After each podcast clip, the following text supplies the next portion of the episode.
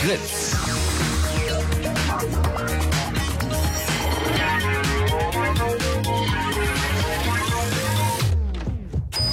Blue Moon. Die zwei Sprechstunden.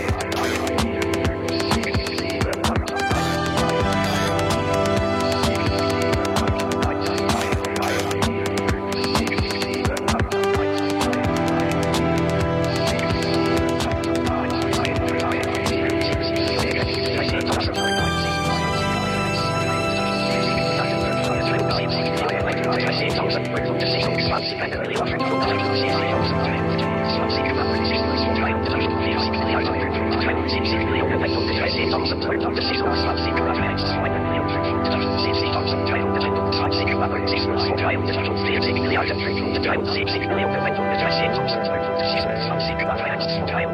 Im Chat zur Sendung wird gerade gefragt, was kommt eigentlich nach 10? Und es ist verwunderlich, dass das noch nicht rausgefunden wurde, wo doch schon seit Jahren hier am letzten Donnerstag im Monat immer diese Erkennungsmelodie läuft. Die bedeutet, es ist Zeit fürs Chaos Radio im Blue Moon. Chaos Radio heißt, der Chaos Computer Club kommt und bringt Leute mit, die äh, möglicherweise über ein Thema erzählen, das äh, irgendwie mit den seltsamen Dingen zu tun hat, die da draußen mit Strom funktionieren. Vielleicht auch das seltsame Internet, von dem alle reden. Ich glaube nicht, das setzt sich durch. Aber darum geht es hier manchmal. Und äh, zu Gast vom Chaos Computer Club ist heute zum Beispiel der Herr Erdgeist. Hallo und guten Abend. Wunderschönen guten Abend. Und hat mitgemacht den, ähm, jetzt weiß ich nicht genau, den Ilf. Hallo, Ja. guten Abend, auch vom Chaos Computer Club. Hallihallo. Und äh, den André Meister von Netzpolitik.org, der sich dort viel mit europäischer Politik äh, beschäftigt. Hallo André. Schönen guten Abend. Außerdem haben wir noch heute ähm, zugeschaltet von weiter Ferne, nämlich direkt aus Brüssel, Kirsten Fiedler. Hallo und guten Abend. Hallo. Und ähm, falls es da heute zu Problemen kommt, dann müsst ihr uns das nachsehen, denn wir arbeiten heute mit Raketentechnik. Ihr glaubt nicht, wie schwierig das ist, aber tatsächlich machen wir heute per Voice over IP eine direkte Leitung in ein fremdes Land und bringen das dann ins Radio. Das ist für uns vom, vom Oldschool-Radio immer nicht so einfach, aber wir hoffen, dass das gut geht. Aber worum geht es heute eigentlich? Es geht heute um Clean IT. Das ist einerseits so eine Idee. Ähm, weil immer wieder taucht bei Politikern die Vorstellung auf, äh, dieser ganze Digitalkram, diese ganze Computer, diese ganze Software und vor allem auch dieses ganze Internet, das kann man irgendwie sauber kriegen, das kann man irgendwie ungefährlich kriegen und das kann man irgendwie so kriegen, dass da alle Regeln jedes Mal eingehalten werden. Und im Zuge dessen ist es auch ganz praktisch, wenn wir genau wissen, wer wo was wann macht. Andererseits ist das auch gerade ein konkretes, naja, also was es genau ist, das klären wir heute auch noch. Es ging aber auf jeden Fall durch die Presse, durch die Nachrichten, dass da im, in der EU irgendwie was besprochen wurde, was diesen Namen tragen soll und äh, ja, was halt ganz seltsame Forderungen stellt, die wir auch an dieser Stelle ähm, näher erläutern wollen werden. Ihr könnt, wenn ihr heute hier während der Sendung eine Frage habt oder einen äh, relevanten Gesprächsbeitrag leisten wollt, gerne anrufen unter 0331 70 97 110 und äh, auch etwas zum Thema beitragen. Bevor wir jetzt aber wirklich äh, damit anfangen, wollen wir auch erstmal klären, worum es eigentlich geht. Also ich habe tatsächlich ähm, nur äh, durch meine Timeline bei Twitter und sonst wo gesehen, Clean IT, oh nein, was denken sich die schlimmen EU-Politiker schon wieder aus? Ähm, André hat ja fürs Blog Netzpolitik auch äh, viele Artikel zu dem Thema geschrieben und kann uns vielleicht am besten erläutern, was genau steht denn in diesem Papier, das diesen Namen trägt? Was wird da gefordert? Ja, Clean IT ist ein Projekt von Antiterrorbekämpfern von ein paar EU-Staaten, die sich zusammengetan haben und zu meinen, im Internet gibt es viel zu viel Inhalte von Terrorismus und allgemein schädlichen Inhalten. Die haben das nicht so ganz genau definiert, was das eigentlich das Problem ist. Ähm, jedenfalls wollen sie mal was dagegen tun und haben in diversen Treffen Leute eingeladen, die irgendwie sich denken, mit, sich mit Internet und Terrorismus auszukennen die dann einen Haufen Vorschläge gemacht haben, was man denn gegen diesen ganzen bösen Schund im Internet tun kann und das Internet wieder sauber zu kriegen. Und heraus kommt eine Horrorliste an Politikvorschlägen oder auch Vorschlägen, wie man das ganz ohne Politik direkt mit Providern in AGBs zum Beispiel lösen kann, die einmal jeden schlechten Vorschlag, den wir in den letzten paar Jahren äh, schon gehört haben, auflistet und ein paar neue dazu macht. Dazu gehört ein Alarmknopf fürs Internet, dazu gehört die Vorratsdatenspeicherung, die ganz wichtig ist, dazu gehört, gehört die Überwachung und Filterung von Netzanschlüssen, dazu gehört ein Verbot auf terroristische äh, Inhalte, was auch immer das ist, zu linken. Dazu gehört irgendwie eine Policies, damit Leute sich im Internet nicht mehr anonym bewegen dürfen, sondern nur, ne, sondern überall ihren klaren Namen angeben können. Dazu gehört die Möglichkeit, dass Polizisten und andere Behörden sich in sozialen Netzwerken tummeln können und sich dort als Personen ausgeben können, um irgendwelche Kreise zu identifizieren und vieles weiteres. Einmal das Sammelsurium an schlechter Internetpolitik. Jetzt ist das sozusagen da so rumgegangen, hat auch für den also fast schon erwartungsgemäßen äh, Aufschrei gesorgt. Erdgeist äh, im Chaos Computer Club selber, ähm, wie war da die Reaktion drauf? Wurde es überhaupt noch wahrgenommen oder ist es dann eher so, ja, okay, da sind die Leute wieder? Es ist, es ist schön, dass dort äh, sämtliche schlechten Vorschläge mal wieder schön zusammengefasst werden. Man verliert ja auch so ein bisschen den Überblick, was gerade wieder an blöden Ideen dadurch äh, durch die Welt wabert. Und wenn sich Leute die Mühe geben, auch noch von der von EU-Kommission mitfinanziert, solche Listen zusammenzustellen, dann hat man schön mal mal auf einem Zettel zusammen, welche Baustellen man nicht vergessen darf. Fand ich, fand ich sehr höflich von denen. Kirsten, du sitzt jetzt äh, direkt in Brüssel ähm, mhm. und arbeitest bei EDRI. EDRI, erklär doch mal erstmal ganz kurz, was das überhaupt ist. Äh, ja, also äh, EDRI arbeitet quasi auch für den Computerclub, äh, Chaos Computer Club. Äh, wir vertreten hier in Brüssel äh, 32 Bürgerrechts- und Datenschutzorganisationen aus äh, 20 europäischen Ländern und ähm, ja, äh, wir arbeiten wie viele Organisationen über äh, über Mailinglisten und ähm, ja, wir versuchen eigentlich hier alles abzudecken, was unsere amerikanischen Kollegen von der IFF äh, mit über 20 Leuten machen. Wir sind hier nur drei. Huch. Und das geht also vom Urheberrecht über alle möglichen komischen Projekte zur privatisierten äh, Rechtsdurchsetzung, Internetsperren, Vorratsdatenspeicherung äh, bis zum Datenschutz. Und wie ist jetzt sagen dieses, dieses Thema Clean IT? Das ist ja bei uns, äh, kam das sozusagen, also ich weiß nicht, ob auch in der Zeitung, habe ich tatsächlich gar nicht mitgekriegt, aber auf jeden Fall sagen, im Netz ging es rum. Wie hat euch mhm. das erreicht? Wusstet ihr das vorher schon oder habt ihr es auch daher erfahren?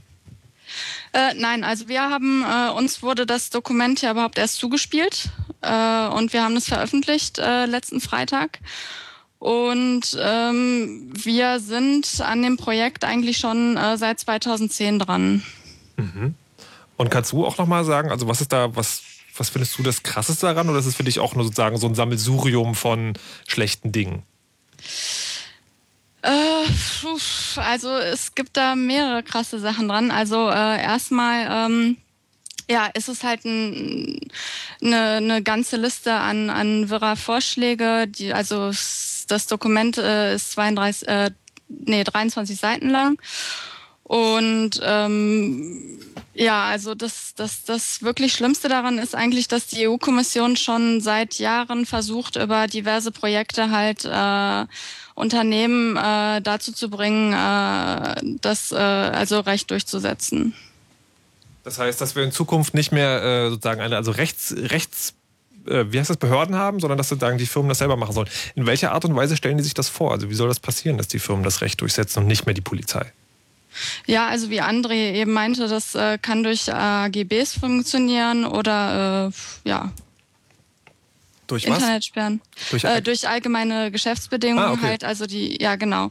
Äh, in, äh, ich glaube 2010 gab es schon mal so ein ähnliches Projekt und da hat die Kommission, die EU-Kommission, äh, ganz speziell äh, Internetprovider, also Service Provider, darauf hingewiesen, dass äh, die Mitgliedstaaten sie zwar nicht dazu zwingen können, äh, zum Beispiel äh, die Packet Inspection einzusetzen und äh, das Internet zu überwachen, aber dass sie äh, gerne äh, freiwillig äh, freiwillige Maßnahmen äh, halt äh, oh, oh, einbringen können. Okay, also sagen in die AGBs wird reingeschrieben, ihr dürft nichts Böses mehr tun. Äh, André hat dazu etwas? So ungefähr. Der Ansatz von Clean IT ist ja eines sogenannten Private-Public Partnerships, in dem sich die Strafverfolgungsbehörden direkt mit Internetfirmen zusammensetzen und dann gemeinsam auf kurzem Dienstweg diskutieren, was man denn alles gegen die schlimmen Dinge im Internet machen können, um dann, wie es in dem ersten Dokument, was wir veröffentlicht haben, hieß, nicht legislativ Vorschläge zu machen, wie man zum Beispiel Leuten in AGBs, das ist ein großer Ansatz, äh, verbieten kann, bestimmte Sachen mit ihnen Services, die die Firmen anbieten, zu machen, was natürlich für beide Seiten den Vorteil hat, das geht viel schneller, man muss das umständlich über irgendwelche Gesetze und womöglich noch Parlamente und Öffentlichkeit gehen in so einem Entscheidungsverfahren, was aber auch genau das groß, äh, der große Kritikpunkt daran geht. Wenn dieses Dokument Grundrechtseingriffe vorschlägt, äh, dann ist das nicht mal einfach so äh, in, auf einem kurzen Dienstweg zwischen Strafverfolgungsbehörden und Providern zu machen, auch wenn das leider immer mehr in Mode kommt. Gab ja schon vor kurzem ein Beispiel, dass Microsoft äh, in seiner neumodischen Cloud-Wolke Nacktbilder äh, von Usern entfernt, die aber irgendwie professionelle Fotografen sind und Models fotografiert haben. Aber dass das ein amerikanischer Konzern ist und da irgendwie zu viel Haut beim Filter angeschlagen ist, äh, wurde sein ganzer Account gesperrt und seine ganzen Daten gelöscht. Solche Sachen können mhm. passieren, wenn äh, in AGBs drin steht, du darfst dieses oder jenes nicht. Jetzt äh, habt ihr erzählt, dass, äh, dass es bei Cleaner sagen, dass der Ansatz war Terroristenbekämpfer. Jetzt wäre das ja die erste Initiative zur Einschränkung des Internets, wo es dann tatsächlich dabei bleibt, dass es nur um das eine Thema geht. Sind da möglicherweise hinten dran noch so andere Dinge passiert? Also sowas wie, man könnte ja vielleicht auch die Fallscherer gleich mit ähm, ja, das große Problem ist, dass Tina nie definiert hat, was denn nun eigentlich der Terrorismus ist, äh, den man da bekämpfen will. Irgendwie waberte das dann von Terrorismus zu der illegalen Benutzung des Internets und so weiter. Und in einem Dokument haben wir gefunden, Terrorismus kann sein Tierrechte, linksextreme, rassistische, religiöse, rechtsextreme, separatistische und alle anderen terroristischen und extremistischen Organisationen und Einzelpersonen. Das Problem bei Terrorismus ist, dass jede der gängigen Definitionen da draußen immer so weit gefasst ist, dass eigentlich auch 90 Prozent äh, aller lupenreinen Demokratien mit unter diese Terrorismusdefinition fallen würden in engster Auslegung. Deswegen drücken sie sich halt immer da darum, den Begriff Terrorismus mal in irgendeinem Gesetz äh, ordentlich zu definieren. Also sollte jemand in Bayern zum Beispiel fordern, dass der Freistaat doch endlich mal selbstständig wird von der BED, wäre das möglicherweise auch schon ein Terrorist mhm. und könnte dann. Okay, gut. Ähm, ja, das ist äh, sehr schön. Jetzt äh, wollen wir heute länger und ausführlicher, also erstmal dann darüber sprechen, ob das Ganze politisch machbar ist in der Art und Weise, wie es vorgeschlagen wurde und dann auch, wie es überhaupt zu diesen ganzen Vorschlägen kommt. Ich würde aber tatsächlich gerne noch mal wissen, was Sie da fordern. Genau, eine, eine Verständnisfrage muss ich noch stellen. Die Packet Inspection, von jedem, der es noch nicht gehört hat, noch mal ganz kurz erläutert. Die Packet Inspection bedeutet, dass an den Schaltstellen im Internet, wo einmal die Pakete durchgehen müssen, sei es bei deinem ISP, also bei deinem Internetanbieter, oder bei Firmen, die so riesengroße Computer rumstehen haben, wo die Pakete dann verteilt werden, dass die mit ähm, ziemlich äh, effizienter Technik in alle Pakete einmal reinkicken und nicht nur auf die Verkehrsdaten, also nicht nur gucken von wo nach wo, sondern wirklich auf die Inhalte versuchen, Pakete zusammenzusetzen, wieder zu Verbindungen, um eine grobe Übersicht zu bekommen, was denn da drin abgeht. Und dann äh, nach dieser Inspection meistens äh, Filterregeln, Shaping-Regeln oder äh, Notifikationen an Bedarfsträger zu vermitteln. Also wenn da zum Beispiel einer sozusagen große Mengen an hochauflösenden Fortpflanzungsdokumentationen teilt, dann kann man das möglicherweise sagen, die Bandbreite ein bisschen einschränken. Nein, nein, dem gibt man dann mehr Bandbreite, weil der hat ja wahrscheinlich dafür eher noch bezahlt. Wenn er aber eher aus dem Internet sich äh, hochauflösende Hollywood-Dokumentationen an, ohne zu bezahlen angucken möchte, dann wird er dann gerunterdrosselt. Oder man kann halt auch sozusagen überwachen, was da sozusagen für eine Art äh, rumkommt. Ich will, jetzt haben wir schon äh, nachgefragt. Nee, Quatsch. Halt. Immer schön beim Thema bleiben.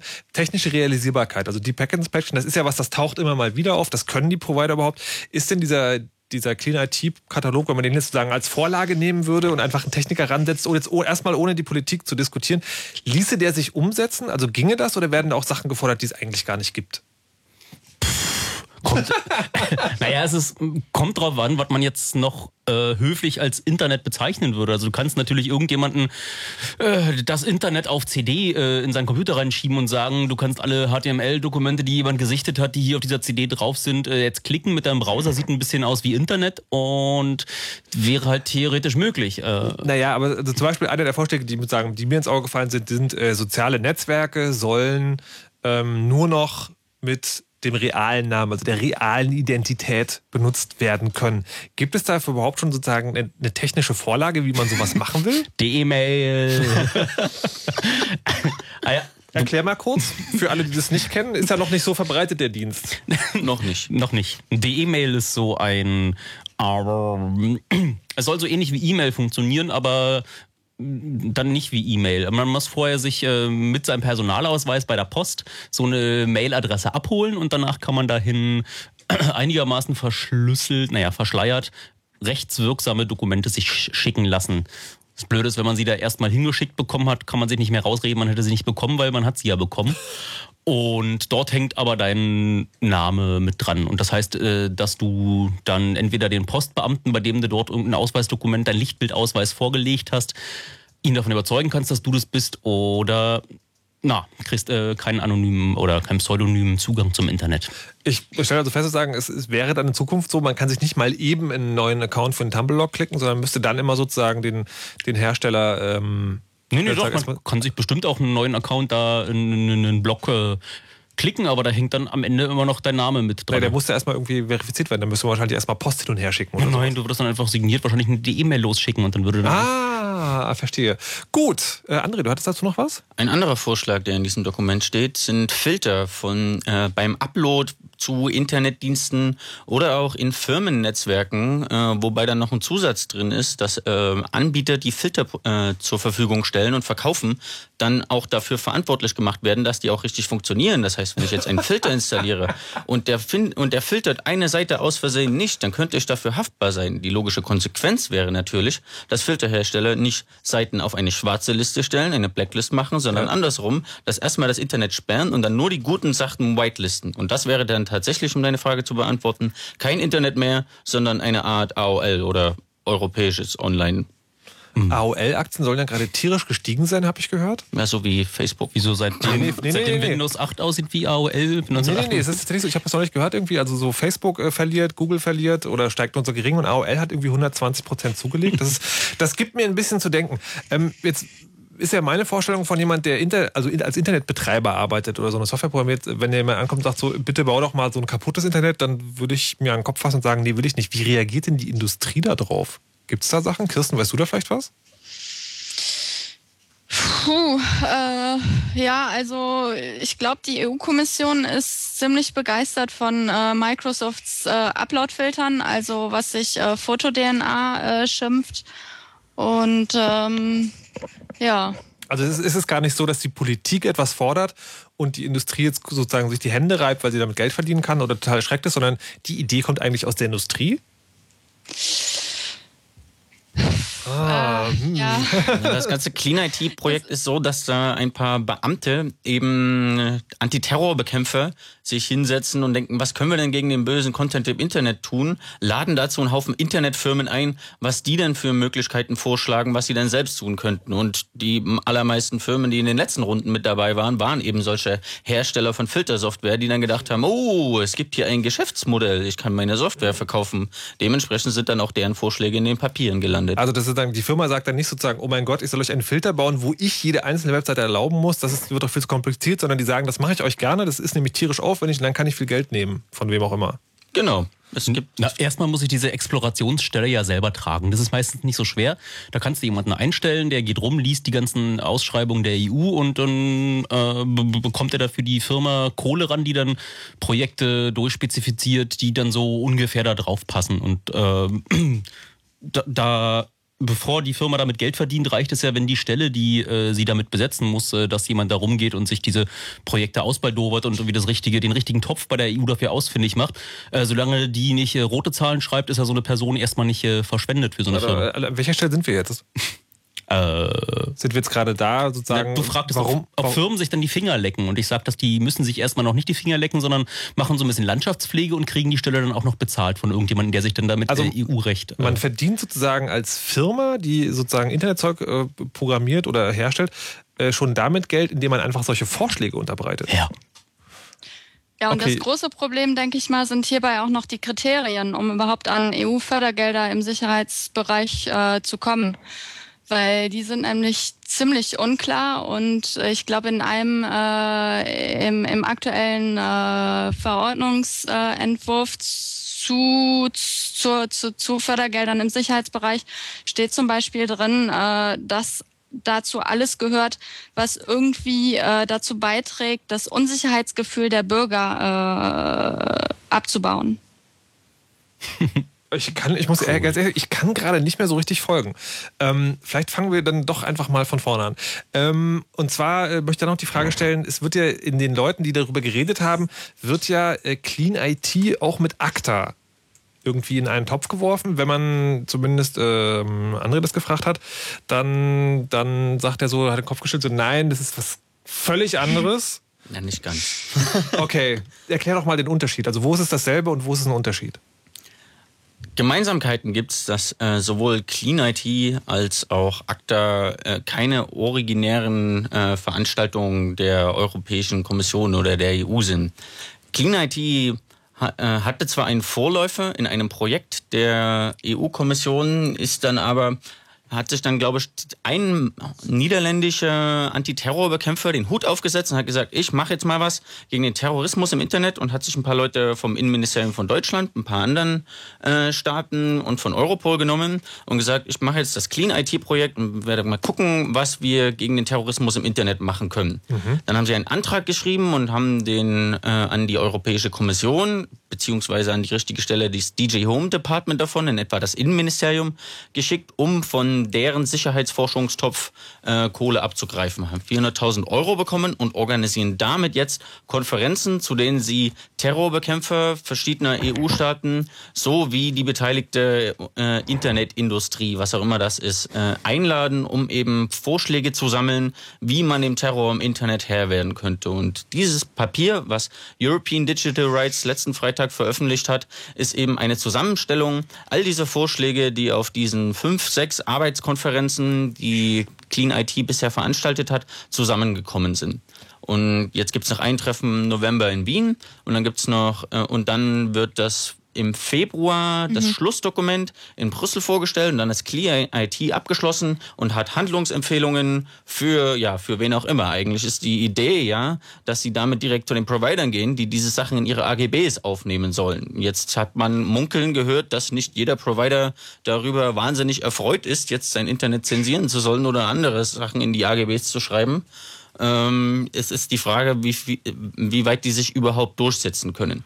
Die Verbindung zur EU-Kommission ist, äh, Clean IT hat Geld von der EU-Kommission bekommen, aber das ist eins von vielen, vielen Forschungsprojekten, die da laufen und tatsächlich glaube ich, dass nicht jeder Kommissionsbeamte weiß, welche ganzen Fördergelder darunter laufen.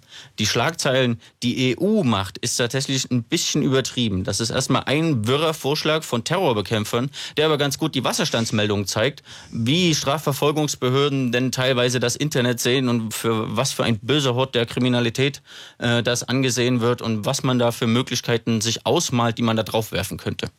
Ähm, wenn ich das nochmal mit ACTA vergleiche, ist es also sagen kein, kein Vertrag, der offiziell irgendwie behandelt wird, sondern sozusagen ein Projekt einer Gruppe, die halt von der EU Geld bekommen hat.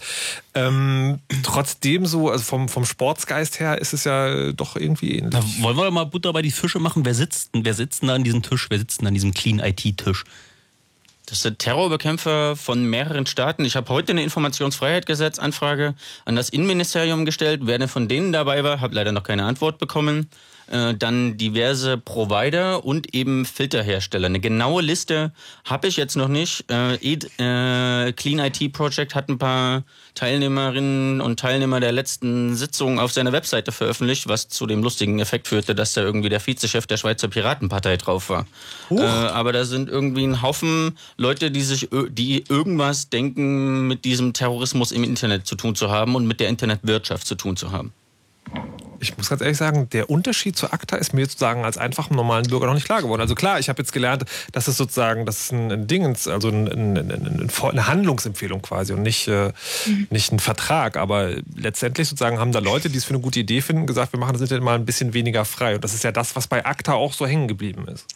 Also ACTA wurde ja von der EU-Kommission aktiv mitverhandelt und äh, dieses Clean IT Project äh, eigentlich nur in Anführungszeichen äh, finanziert.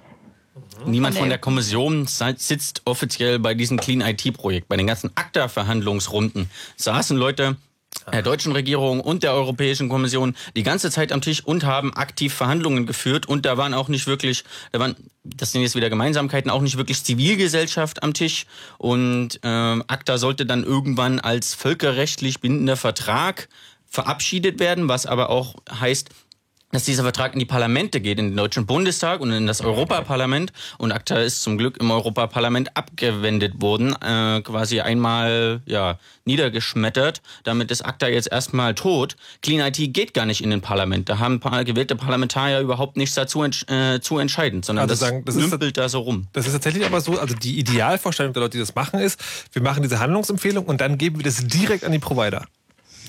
Kein, kein genau, Umweg über Internetindustrie. Genau, also kein Umweg über irgendwelche demokratisch legitimierten Elemente. Ja, na, na, doch, also es gibt da Teile da drin, die einfach äh, auch die nationalen Parlamente dazu anhalten, bestimmte äh, rechtliche Voraussetzungen wieder abzuschaffen, die ISPs daran hindern zu speichern ah, zum Beispiel. Okay. Gut. Das muss natürlich dann auch wieder durch die nationalen Parlamente. Aber was denkst du denn? Halt. An dieser Stelle unterbreche ich das Gespräch für eine kurze Pause. Ich will gleich mit euch tatsächlich dann mal drüber sprechen, sozusagen, also inwieweit das denn dieses Projekt jetzt, was erstmal noch nicht von der EU-Kommission äh, verhandelt wurde offiziell, inwieweit das da möglicherweise gelitten ist, was die Leute davon halten und äh, inwieweit ihr denkt, dass man das vielleicht tatsächlich politisch durchsetzen kann. Wir werden das gleich alles sehr ausführlich besprechen. Vorher gibt es aber das Fritz-Info mit Nachrichten, Wetter und Verkehr. Hallo, ich bin Marion, die schwebende Jungfrau. Aufgepasst! Hui hüpf! Hat er gesehen? Hui hüpf! Hui hüpf! Äh, Marion, also wenn du so jungfräulich bist, wie du schwebst, dann, äh, au! Ist doch nicht so schlimm. Üb doch einfach noch ein bisschen. Also das Schweben. Die Fritznacht der Talente. Auf der Bühne die unentdeckten Talente. Im Publikum die unbarmherzige Jury. Also ihr. Außerdem die Gewinner der letzten Nacht der Talente. Ein geiler Überraschungsakt und ein Radio, das den ganzen Abend in die ganze Welt überträgt. Auf fritz.de. Fritz.de. Die Fritznacht der Talente. Samstag, 13. Oktober. Im großen Saal vom Admiralspalast Berlin. Solange es noch Karten gibt, gibt's Karten auch bei Fritz im Netz. Die Fritznacht der Talente. Moderiert von den Radiofritzen Katrin Thüring und Chris Guse. Fritz. Und das hört man. Um kurz nach halb elf. Fritz Info. Nachrichten. Mit Jonte Weiland. Der ständige Euro-Rettungsschirm ESM kommt. Heute Nachmittag hat Bundespräsident Gauck die Ratifizierungsurkunde unterschrieben. Damit kann der Rettungsschirm in knapp zwei Wochen in Kraft treten. Er hat eine Höhe von 500 Milliarden Euro und soll pleitebedrohte Euro-Länder unterstützen. Deutschland beteiligt sich am Rettungsschirm mit maximal 190 Milliarden Euro. In Ostdeutschland sind mehr als 4000 Kinder und Jugendliche an verunreinigtem Essen erkrankt. Ein Sprecher des Robert-Koch-Instituts sagte, dass Berlin, Brandenburg, Sachsen und Thüringen betroffen sind. Nach RBB-Informationen sind in Brandenburg mehr als 1100 Kinder und Jugendliche erkrankt, in Berlin etwa 400. Auch einige Lehrer sind erkrankt. Auslöser ist wahrscheinlich das Essen des Großanbieters für Kita- und Schulessen Sodexo aus Thüringen. Berlins Innensenator Henkel muss nicht vor dem NSU-Untersuchungsausschuss des Bundestages aussagen. Die Ausschussmitglieder wiesen einen Antrag der Grünen ab. Auch Berlins amtierender Polizeipräsidentin Koppers wird nicht vorgeladen. Die Grünen wollten Henkel zu seinen Erkenntnissen zur V-Mann-Affäre befragen. Zuletzt war bekannt geworden, dass die Berliner Polizei jahrelang mit dem mutmaßlichen NSU-Unterstützer Thomas S. zusammengearbeitet hat und diese Informationen dem Untersuchungsausschuss mehr als ein halbes Jahr lang vorenthielt. Henkel hat inzwischen einen Sonderermittler eingesetzt. Facebook geht offenbar gegen gefälschte Profile vor. Das soziale Netzwerk soll angefangen haben, Profile zu löschen, die es als unecht einstuft. Das berichtet das Technologieblog TechCrunch. Facebook selbst schätzt, dass es über 80 Millionen Profil gefälschte Profile gibt. Wetter. Mit den aktuellen Temperaturen. In Berlin haben wir es überall zwischen 14 und 15 Grad, in Wittenberge 12, Cottbus, Neuruppin, Angermünde melden 13 und Potsdam und Frankfurt 14 Grad. Nachts bleibt es weiter regnerisch und wolkig. Erst später lockert es dann etwas auf. Die Temperaturen sinken dabei auf 12 bis 10 Grad.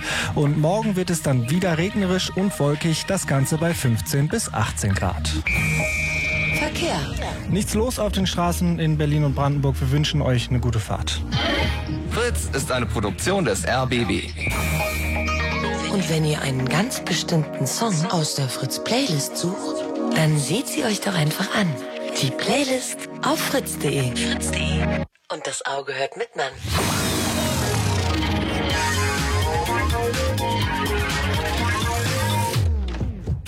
Fritz. Blue Moon. Zwei Sprechstunden.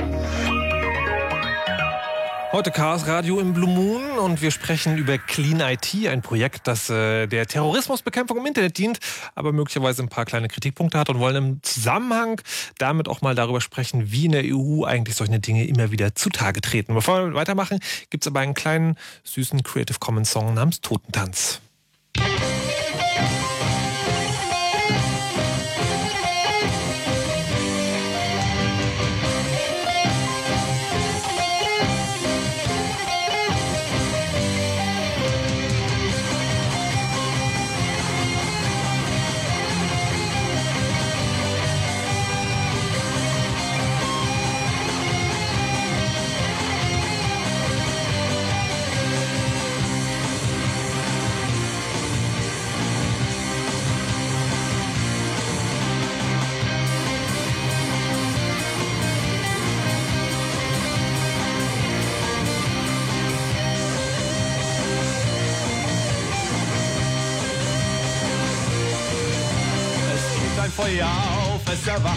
alle Toten, die folgen jener Flamme und das Fest nimmt seinen Lauf.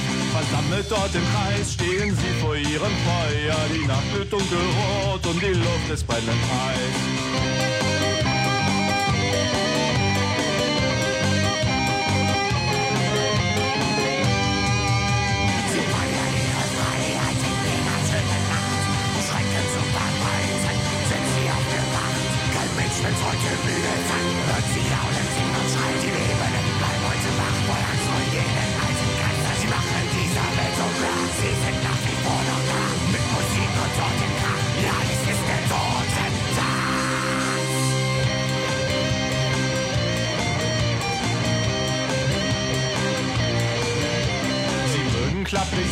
Ihre abgefolgten Körper, so die Stimme auch, und doch hört man sie noch schreien. Es hallt durch jenen Wald, wo der Tod das Leben trifft. Es blüht die Leidenschaft, morgen früh ist wieder kalt.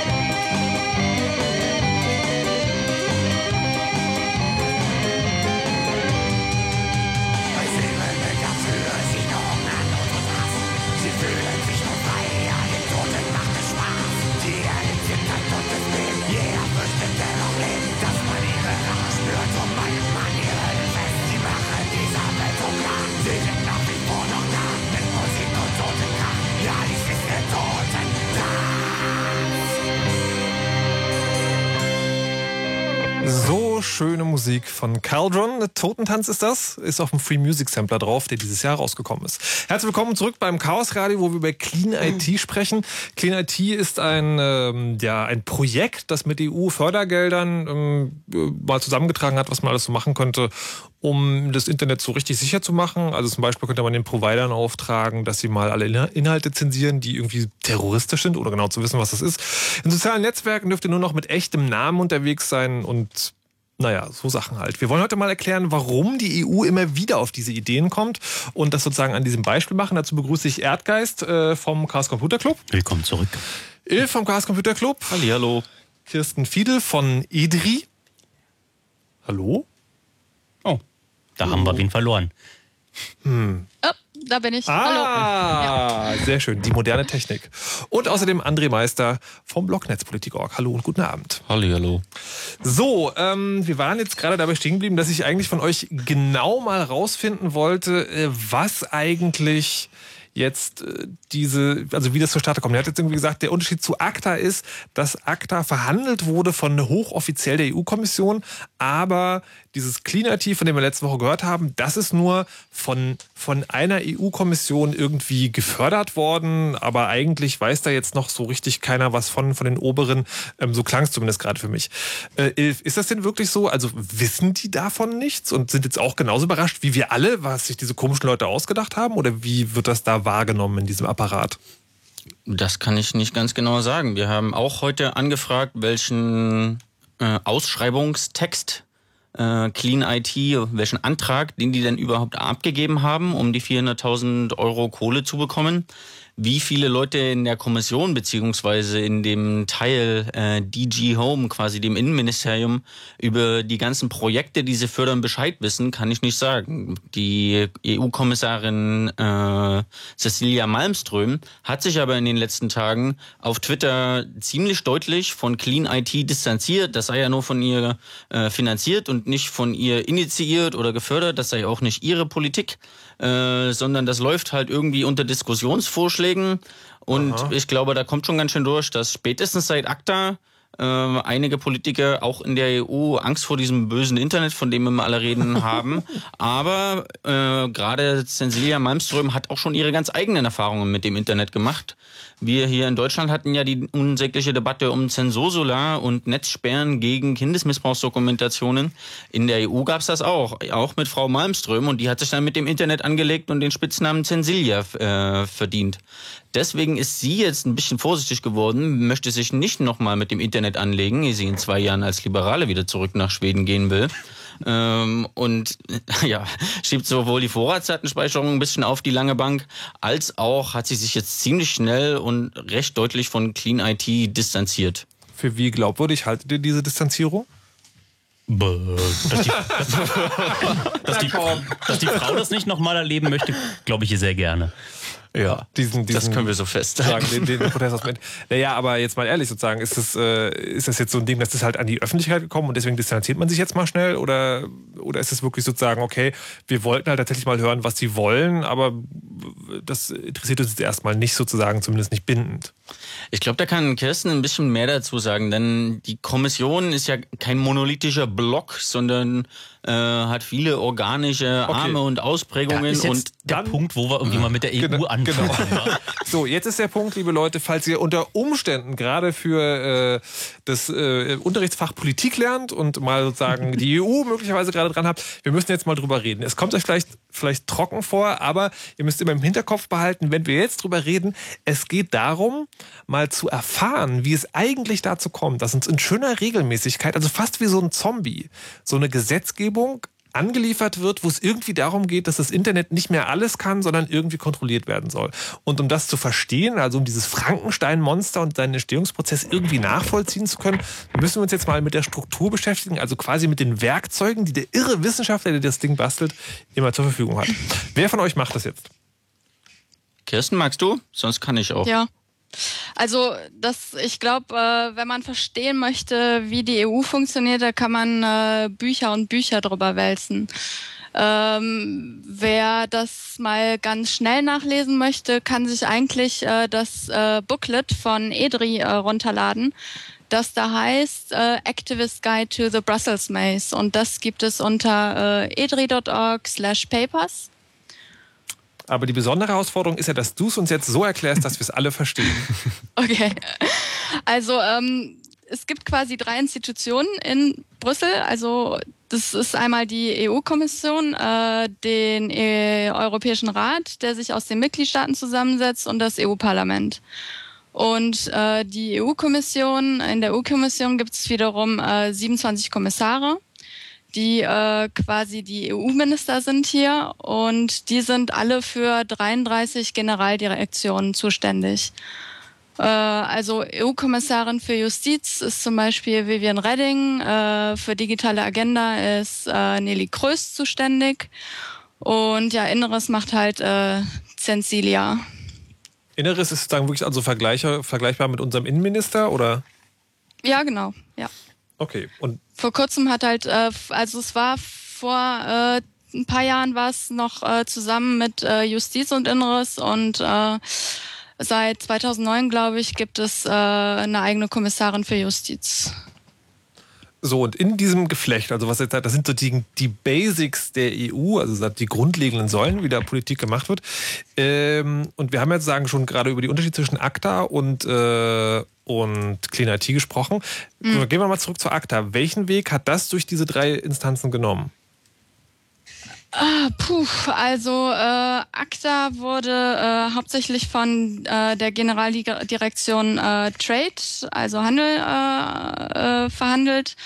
Und ähm, ja, als der Text dann irgendwann fertig war, der wurde ja ziemlich lange geheim gehalten, äh, dann ging er ins Europaparlament wo sich dann die verschiedenen Ausschüsse äh, damit auseinandergesetzt haben und äh, darüber abstimmen konnten. Und dann schließlich ist es im EU-Parlament ins Plenum gegangen und alle äh, Mitglieder des Europäischen Parlaments konnten abstimmen. Und wie war es bei Clean IT? Äh, ja, Clean IT ist nochmal was ganz anderes. Also wie André das eben schon erklärt hat, äh, ist es ja lediglich ein Projekt, das von äh, der Generaldirektion Inneres äh, gefördert wurde. Das heißt aber, das hört sich für mich so an wie, das hat ja, das kann ja schon ganz schön krasse Auswirkungen haben, aber es kann wirklich komplett an allen drei Säulen, äh, mhm. äh, die die EU hat, sozusagen vorbei in unsere Wirklichkeit schwappen. Ja, das ist wie wenn hier in Deutschland der Polizeipräsident mit einem Chef von Telekommunikationsunternehmen Abend ist äh, und dann sagt, hier, ich hätte gerne mal diese AGB-Änderung. Wir in Deutschland sind in der glücklichen Position, was ich vorhin schon mal angemerkt habe, diese Debatte um Internetsperren schon einmal durchgefochten zu haben. Äh, das ist leider im äh, Rest der EU äh, nicht immer so gelaufen. Wir haben jetzt einmal Flöcke eingerammt, um zu sagen, wenn es irgendwas Illegales im Internet gibt, dann muss man da hingehen, den Server mitnehmen, äh, dass das äh, gucken, dass das Zeug nicht mehr im Internet erreichbar ist und dann irgendwie forensisch analysieren, wer das dahin gemacht hat und eventuell Strafverfolgung einleiten. Also kurz zusammengefasst, ein Verbrechen passiert, äh, wir klären es auf. Ja, so ungefähr. Okay. Und in dieser ganzen Zensursula-Debatte, die wir damals hatten, hatten, haben wir ja genau das gesehen. Unsere damalige Ministerin, auch heute immer noch Ministerin, nur in einem anderen Ressort, ist hingegangen und hat gedacht, so, ich mache jetzt einen Vertrag mit der Telekom und da steht drin, die sollen bestimmte Webseiten sperren. Äh, sie hat quasi genau das vorgeschlagen, was Clean IT von außen vorschlägt, hat sie als Ministerin damals vorgeschlagen. In der EU ist das ein bisschen komplizierter. Es gibt einen Haufen äh, so eine Diskussionsgremien. Eins ist Clean IT, was Kohle von dem DG Home, also dem Innenministerium, bekommen hat. Aber es gibt gleichzeitig auch noch die CEO Coalition for, äh, for Better Safer Internet for Children, mhm. die wieder äh, DG Connect, glaube ich, äh, finanziert hat. Mhm. Gleichzeitig gibt es aber auch noch eine äh, ja, Umfrage beziehungsweise äh, wie die Kommission als Ganzes überhaupt mit dem Verfahren illegaler Inhalte im Internet und Notice and Takedown umgehen will. Da weiß die eine Hand nicht immer, was die andere macht und die ziehen nicht immer koordiniert am selben Strang. Warum machen die das? Na, es gibt okay. halt immer nur so ein paar Themen, bei denen man wie sich nicht erklären muss, wenn man damit auf den Tisch haut. Da denkt endlich mal jemand an die armen Kinder, da denkt jemand mal daran, dass der Terrorismus einen nicht äh, die Luft sprengt und da denkt jemand an die Nazis, die ihre Hasspropaganda im Internet verbreiten und da denkt man an den Stammtischen kommt der Dude an. Und ein Politiker hat ja dann auf so mittelfristige Sicht doch auch so die Wiederwahl im, im, im, Auge und will dann einfach damit so Themen besetzen, die er für so Elfmeter-Themen hält. Und deswegen kommen die auch immer wieder, als ich kann der Bevölkerung vermitteln, ich, ich tu mal was mhm. und am Ende kostet mich das nicht viel und äh, wenn ich die Kosten externalisieren kann, dann äh, mache ich mir damit einen schönen Namen und äh, jemand anders hat den Ärger. Also die Kosten externalisieren im Sinne von, ich mache mal den Vorschlag, aber dann sagen, um das ausbaden und den Rest könnte ich dann sozusagen so... Die ISPs kann man zum Beispiel, die, ja genau. Oder Leute, die, die dafür Geld kriegen, mal so einen abstrusen Vorschlag zu machen. Jetzt haben wir schon gehört, also äh, Frau Malström, also die Frau, deren Kommission dieses Clean IT-Projekt eigentlich finanziert hat, will damit gar nichts mehr zu tun haben. Kirsten, wie ist das in Brüssel? wie muss ich mir jetzt eigentlich vorstellen, EDRI, also sagen als Lobbyorganisation, als Vertreter von Bürgerrechtsorganisationen vor Ort am, am EU-Regierungssitz quasi, kriegt ihr dann so eine Stimmung intern mit oder lauft ihr dann einfach los und macht Lobbyarbeit im Sinne von, dass ihr sagt, so, ey, wir wissen, es gibt diese Klimatie und das ist voll doof? Ah, das kommt ganz drauf an, äh, um was es geht. Also, ähm, puh. Also es gibt die, die ganz unterschiedlichsten Arten von Lobbyismus. Äh, und also bei uns heißt es natürlich auch nicht Lobbying, sondern Advocacy, was wir machen. ist, das, ist das eine Wortspielerei oder ein tatsächlicher Unterschied? Interessenvertretung. Ja, also bei uns geht's halt nicht um den Profit. Ne? Also wir vertreten den Chaos Computer Club, wir vertreten die digitale Gesellschaft oder die Open Rights Group.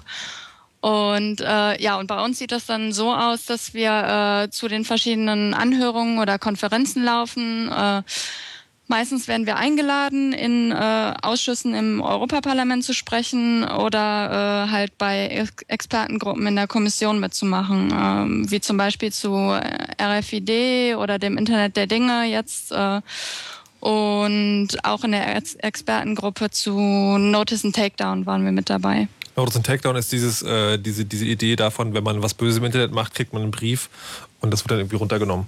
Edri wurde ja auch zu Clean IT eingeladen, oder? Mhm. Magst du mal sagen, wie ihr damit ja. umgegangen seid? Ja, also ähm, das Ganze hat natürlich eine längere äh, Hintergrundgeschichte. Also irgendwie wurden wir da auch über Twitter und keine Ahnung was äh, schon ein bisschen kritisiert, weil wir äh, nicht mitgemacht haben. Aber dazu muss man halt wissen, dass wir uns seit 2010 quasi mit den Leuten, äh, die das Projekt machen wollen, im Kreis gedreht haben. Also wir haben äh, 2010 mit äh, zusammen mit der äh, Euro-ISPA und äh, also den Internet Service Providern hier und äh, auch ITNO ein Schreiben aufgesetzt und aufgelistet, was alles gewährleistet sein muss, damit äh, Projekte halt nicht äh, Grundrechte verletzen. Und äh, die hörten uns dann äh, geduldig zu und am Ende äh, eines Meetings äh, stand dann äh, der Projektleiter, der jetzige Projek Projektleiter des Clean ITs auf und äh, kündigte dann an, äh, das Clean IT-Projekt starten zu wollen. Und dann ging das Ganze halt wieder von vorne los und ähm, ja, dann haben wir einen kurzen E-Mail-Austausch mit ihm äh, dargelegt, äh, was, äh, was unsere Forderungen sind. Also erstmal, dass überhaupt, äh, dass das Problem überhaupt definiert werden soll, was da gelöst werden soll.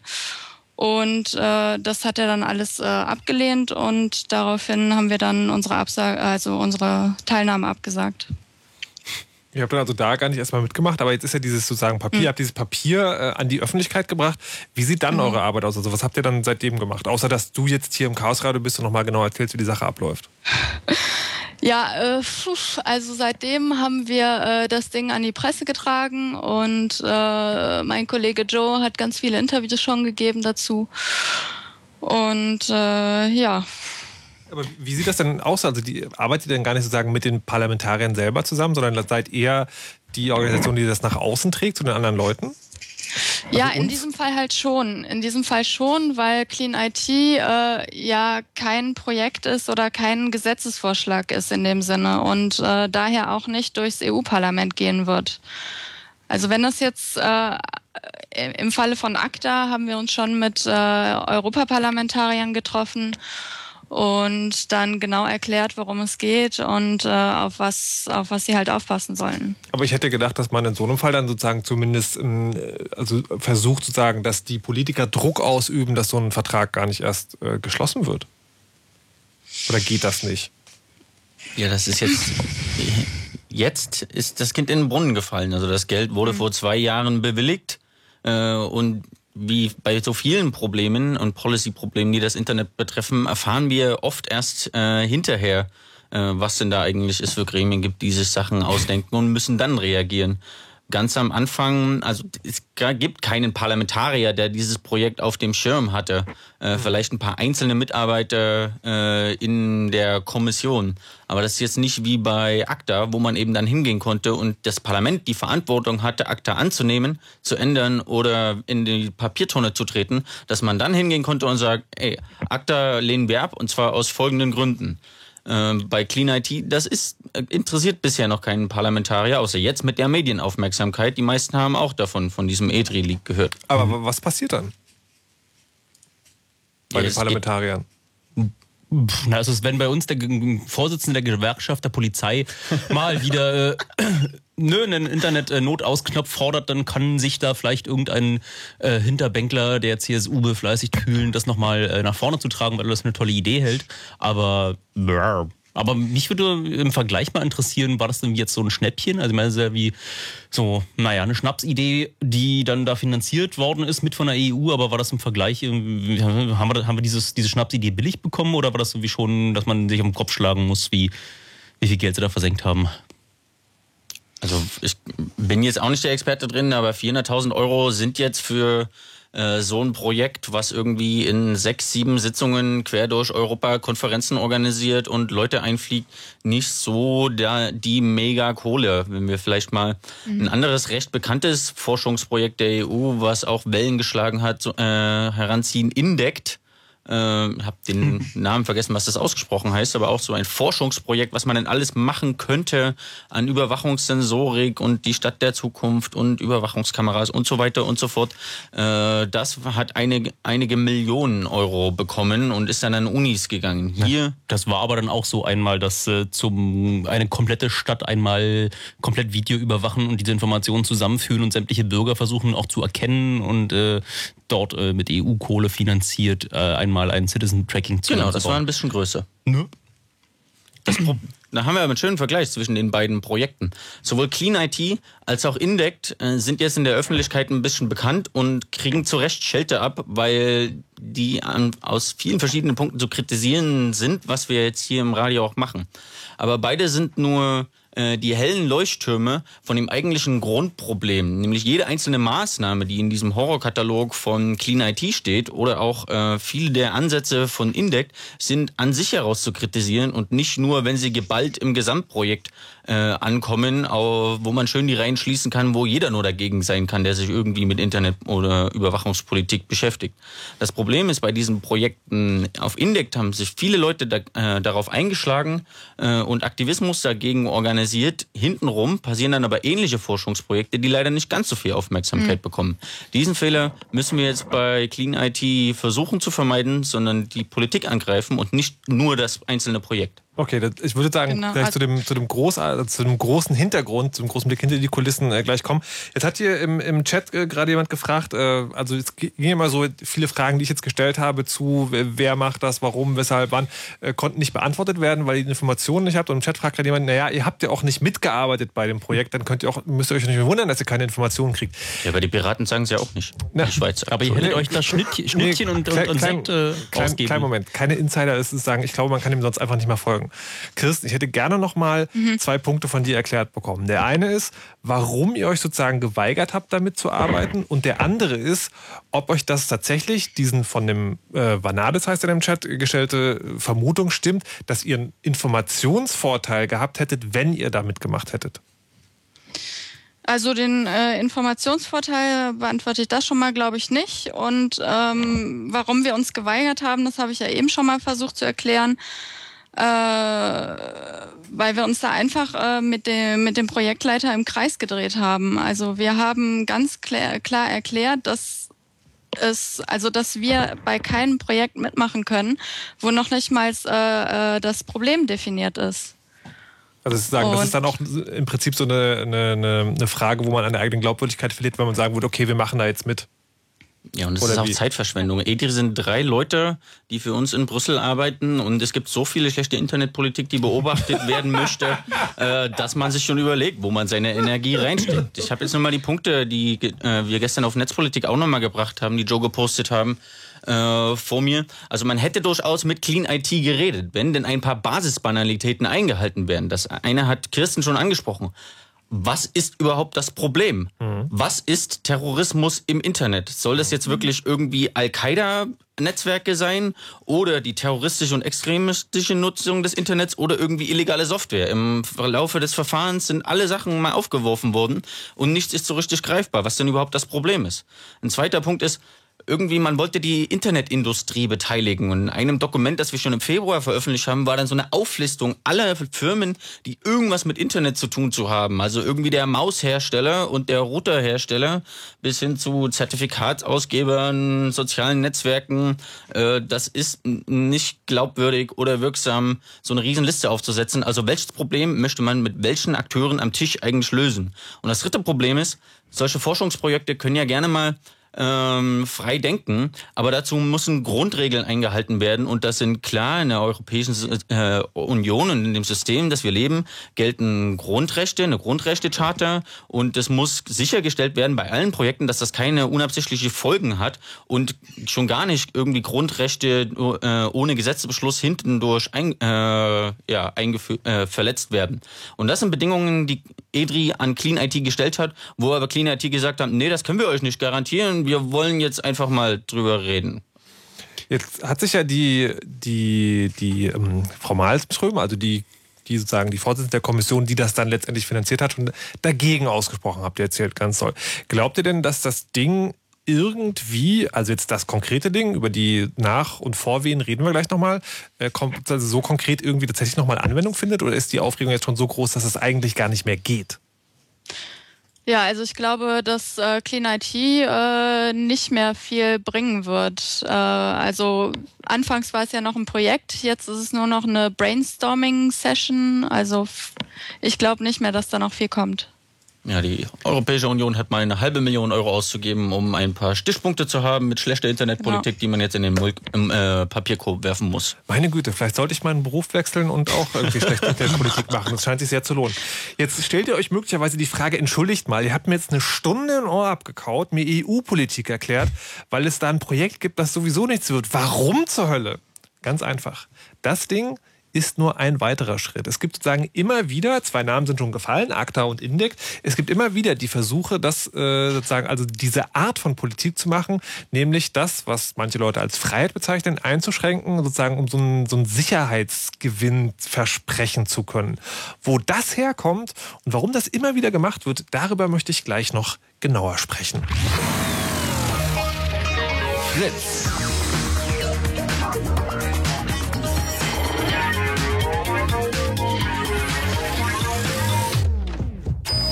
Blue Moon. Die zwei Sprechstunden.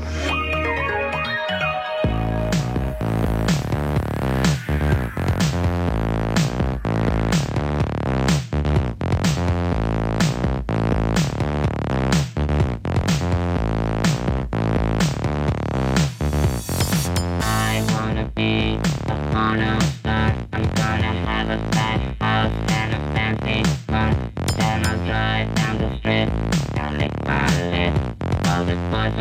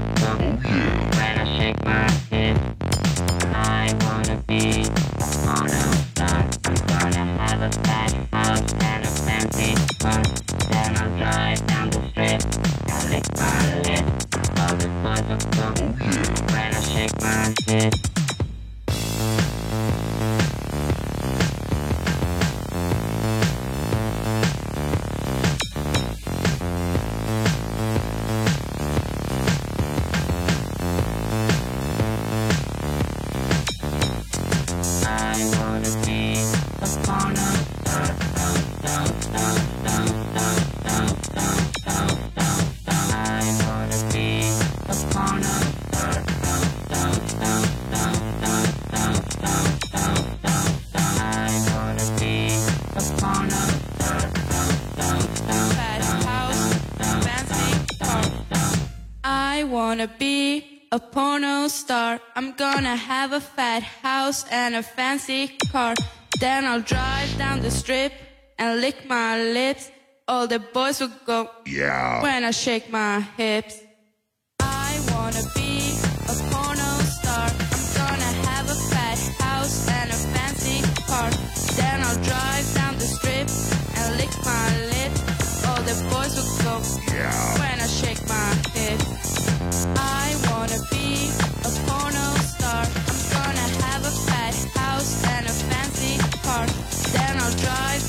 strip and lick my lips. All the boys will go when I shake my hips.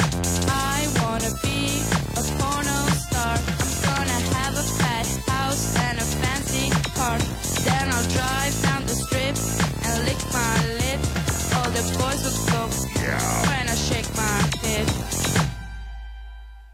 Oral vom Binärpilot hier im Chaos Radio auf Fritz im Blue Moon, wo es heute um europäische Politik geht. Hört sich erstmal groß an, ist aber sozusagen äh, ganz, ganz einfach und runtergebrochen auf ein Projekt, das Clean IT heißt und ähm, wo es um die Einschränkung von Internetsachen geht. Wir haben das schon in der letzten Stunde genauer besprochen und haben festgestellt, okay, das ist halt so ein Ding, das haben sich Leute ausgedacht, die, äh, die dafür auch viel Geld bekommen haben, für so 400.000, um mal zu sagen, wir möchten eigentlich das ganze Internet verbieten ähm, und sprechen darüber mehr heute mit Erdgeist vom CCC. Ilf vom CCC. Hallihallo. Und Kerstin, Kirsten Fieler Kirsten, von EDRI Hi. und mit ähm, André Meister von Netzpolitik. Der macht's schon wieder. Hallo und guten Abend. ähm, so, und wir haben jetzt sagen das im Speziellen besprochen und möchten das jetzt ein bisschen ausweiten, um dann letztendlich nach dem Ende dieser Sendung heute verstehen zu können, warum diese Art und Weise von Gesetze immer wieder kommt und was jetzt eigentlich Brüssel damit zu tun hat. Und dazu möchte ich erstmal noch eine Sache fragen, ähm, die bezieht sich äh, sagen fast schon persönlich auf dich, Kirsten. EDRI ist also, haben wir schon gehört, eine, eine Lobbyorganisation, die also Bürgerrechtsorganisation in Brüssel verdrückt. Advocacy, ja. Drei Leute. Ja. Das ist nicht besonders viel. Was sind das für Leute und was genau macht ihr da? Also, ähm, erstmal äh, ist hier Joe, äh, unser Geschäftsführer. Äh, der hat das bis vor einem Jahr noch ganz alleine geschmissen, hier den Laden. Und ähm, im letzten September sind halt äh, dann noch Marie äh, und ich hinzugekommen. Und ähm, ja, wir stehen kurz vor dem Umzug. Also wir hoffen, dass wir ein bisschen größer werden können jetzt in der nächsten Zeit äh, weil wir wirklich also in Arbeit hier untergehen. Also das ist nicht nur äh, Clean IT, das sind noch ganz viele andere schöne Projekte und äh, wie ich am Anfang schon mal erklärt habe, machen wir ja nicht nur ähm, äh, äh, beobachten wir ja nicht nur so komische Projekte wie Clean IT, sondern auch äh, machen auch Urheberrecht, Datenschutz, äh, Vorratsdatenspeicherung, alles Mögliche. Also ne- das sozusagen, was man hier in, in Deutschland möglicherweise als Internetaktivismus äh, bezeichnen würde. Aber kannst du konkret sagen, wie, wie sieht so ein Arbeitstag von dir aus? Also vielleicht, was hast du heute gemacht? Oh, heute immer anders. Äh, also jeder Tag ist wirklich anders. Hier manchmal laufen die halt in, ähm, in Anhörungen im Europäischen Parlament und schreiben alles mit und ähm, teilen das dann, was hier so abläuft, unseren Mitgliedern, äh, unseren nationalen Mitgliedern mit. Und äh, manchmal treffen wir uns äh, ja ganz persönlich mit äh, Abgeordneten oder aber auch äh, Kommissionsvertretern. Jetzt gibt es da also sozusagen Politiker, mit denen ihr redet oder wo ihr hört, was die sagen. Aber ähm, ihr seid ja wahrscheinlich nicht die Einzigen, die, ihr nennt das jetzt Advocacy, die anderen machen dann Lobbyarbeit betreiben. Was sind da, also was gibt es da noch für Leute in Brüssel? Uff, ja, äh, also das Problem, das das EDRI hat, ist, dass wir äh, halt schon seit sehr langer Zeit eigentlich die einzige äh, netzpolitische Organisation hier in Brüssel sind. Also das, das äh, ändert sich jetzt so langsam. Ähm, und äh, ja, wenn man allein jetzt die ganzen Lobbyisten aus der Unterhaltungsindustrie zum Beispiel zusammenrechnet, äh, kommt man auf mehrere hunderte. Äh, bei der Sicherheitsindustrie sind das bestimmt noch mehr und äh, die haben natürlich dann auch ganz andere äh, finanzielle Mittel. Äh, Brüssel ist jetzt, äh, ist es so eine Stadt, in die es dich eh verschlagen hätte oder musstest du da äh, sehr bewusst hingehen? Ich, hat das irgendwie mehr Gründe, so jetzt da in die EU-Stadt da hinzugehen? Oder war schon für den äh, Otto Normal-Europolitiker, hätte der dann irgendwie auch in Brüssel irgendwas anderes machen können? Oder ich kann mir das schwer vorstellen, ob das ist es eine schöne Stadt oder äh, ist es irgendwie noch, noch anders spannend? Äh, also ich glaube, das ist ganz subjektiv. ähm, also ich finde Brüssel super, weil das wirklich total äh, multikulturell hier ist. Also nicht nur durch die, die, die, die Brussels Bubble, wie wir das nennen. Äh, ja, äh, ich glaube, andere finden Brüssel nicht so schön, weil es hier ziemlich viel regnet. Aber äh, ja, ich wollte halt, also ich habe vorher äh, im Süden Europas gewohnt und wollte halt einfach wieder in den Norden hoch. Okay. Wenn man in Brüssel ist, merkt man, dass, dass wie weiß eigentlich Berlin ist von den Leuten. In Brüssel gibt's Schokolade, Bier und Pommes. Das ist auch noch eine Attraktion neben der ganz Ja. hübschen Innenstadt. Aber die meisten Lobbyisten sind tatsächlich in dieser Bubble, in diesem Europaviertel. Das sind aber nicht andere, großartig andere Politiker als die, die es auch in, nach Berlin in den Bundestag verschlägt von ihren Landkreisen ganz, äh, über ganz Deutschland. Äh, die sind dann eben nur aus ganz Europa. Aber da sind auch die unterschiedlichsten Menschen dabei, je nach äh, Partei und je nach Interessenslage. Aber trotzdem gibt es ja sozusagen immer wieder diese, diese Vorschläge, Projekte, Initiativen, was auch immer, die diesem, ja, die mit dem, was ihr wahrscheinlich eine Beschneidung des Internets zu tun haben. Was ist denn das für ein Schlag von Menschen, der in Brüssel arbeitet? Also wie, was ist denn das für ein, für ein Beet, in dem das immer wieder geboren wird? Ist es so, woran liegt das? Ich, glaube, das ist nicht auf Brüssel begrenzt. Wenn die deutsche Polizeigewerkschaft sowas sagt, dann sagen wir ja auch nicht, das ist im Internet geboren oder in Deutschland geboren. Naja, aber, aber jetzt, ja, aber es ist ja sagen, war zum Beispiel schon so, äh, Vorratsdatenspeicherung haben wir dann irgendwie mal hier äh, ähm, also abgeklärt. Ja, das ist aber ein guter Punkt, dass Ja. du die Vorratsdatenspeicherung erwähnst, weil das war ja damals so das erste Mal, dass wir da von der EU auch kalt erwischt worden sind. Da gab es hier so ein paar ähm, Sicherheitspolitiker, die es nicht geschafft haben, das Vorratsdatenspeicherungsäquivalent dort im Telekommunikationsgesetz unterzubringen, weil der Bundestag gesagt hat, spinnst du? Und daraufhin wurde dann dieser europäische Umweg beschritten und äh, die Vorratsdatenspeicherung als Richtlinie der EU äh, implementiert, nein, ähm, verabschiedet und Deutschland sollte das implementieren und dann kam plötzlich die Vorratsdatenspeicherung als deutsches Gesetz und wurde vom Verfass- Verfassungsgericht kassiert. Und äh, ja, der, der, der Hacker- Hacker-Szene und äh, digitalen äh, Szene ist es äh, damals echt übel aufgestoßen und dort ist dann auch das Bewusstsein geschärft worden, da- dass wir da mal gucken müssen, wenn die EU irgendwas bestimmen kann, was Deutschland umsetzen muss, was aber unseren Interessen wirklich konträr entgegenläuft, dann muss man da vielleicht schon vorher ansetzen. Und das war auch dann im Club der die Initialzündung, um EDRI äh, unterstützen zu wollen. Ja, jetzt sagen, also bei allen, allen Sachen, die wir heute besprochen haben, ich meine natürlicherweise, aber das hat ja schon so den Eindruck, als ob das sozusagen in, in, in Brüssel alles äh, ja, seinen Anfang findet. Nö, das findet den Anfang nur, weil es halt bequemer ist. Ich meine, äh, so einfach an einer zentralen Stelle Gesetze zu erlassen, um sich dann einfach im nationalen Parlament nicht mehr darum kümmern zu müssen, ob das äh, so mit den Grundrechten äh, vereinbar ist, ist doch dann ähm, deutlich bequemer. Ja, aber die, die, Sache, die Sache ist ja die sagen, was, was ich sozusagen von außen erlebe, ist folgendes. Es Ist, in der EU wird genau immer so ein Gesetz ausgebracht, genau aus dem Grund, weil wenn man es da macht, dann hat man es gleich für alle EU-Staaten, schon einfach. Ähm, aber es fällt dort immer auch auf mehr oder weniger fruchtigen, fruchtbaren Boden, nicht fruchtigen. Ähm, und es sieht für mich aus, sagen, es gibt ja immer diese langen, langen, langen Kämpfe von Aktivisten, die, die sozusagen dagegen vorgehen und irgendwie Leute auf die Straße ziehen und Politiker beknien und dann so nach langem, wirklich elendlangem Zerren, dann wird so ein Ding mal wieder beerdigt und bam, drei Monate später kommt das nächste. Das ist sozusagen, das ist ja, da würde ich schon sagen, da ist, da läuft was falsch im Staate Brüssel. Ja, ich glaube also, dass das Clean IT, dass das Problem ist, dass das halt nur ein, ein Symptom eines allgemeinen Trends ist.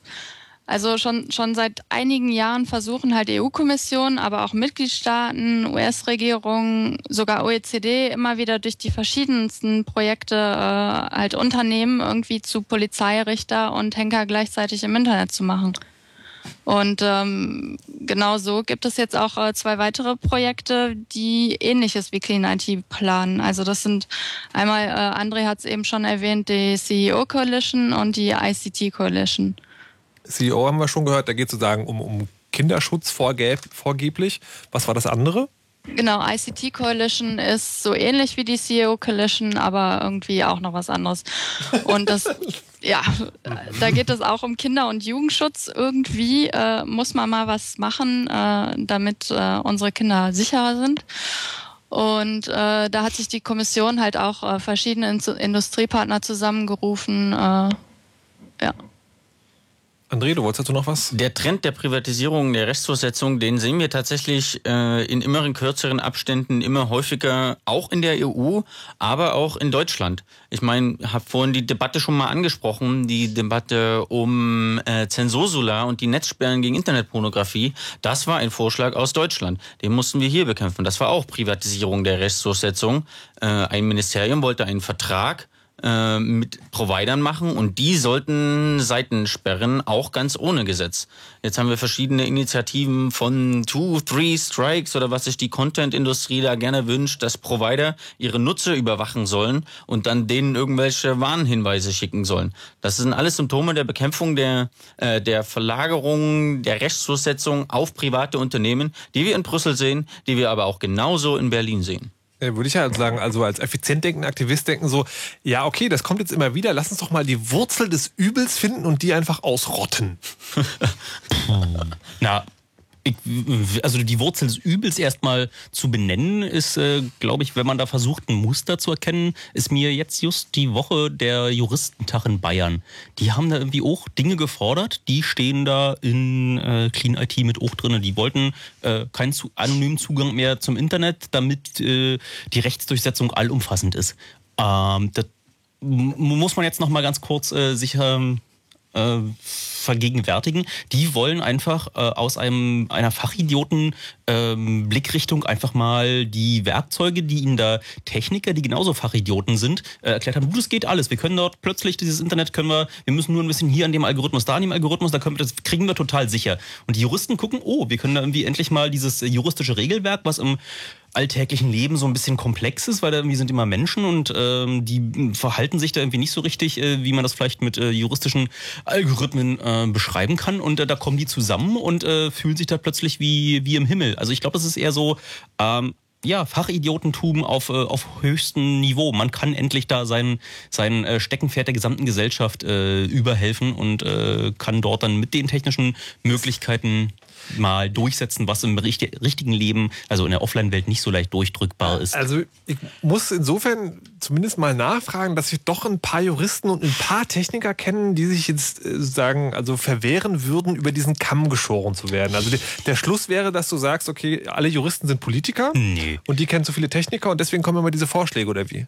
Nein, äh, sie haben da jetzt mal just entdeckt, da gibt's dieses Internet und dann haben sie das. Die haben das jetzt entdeckt? Naja, so das Bewusstsein dämmert so langsam. So gerade die Älteren, die sich ihre E-Mails nicht mehr abtippen lassen ähm, von, von ihrer Sekretärin, äh, die haben dann irgendwie plötzlich auch noch mitbekommen, dass äh, da irgendwie noch, das ist ja ein weites Feld und da passieren auch ganz doll böse Dinge und äh, aber eigentlich könnte man das, kann man das nicht regulieren, das ist ja alles elektronisch und dann sagt ihnen jemand, ja, das geht.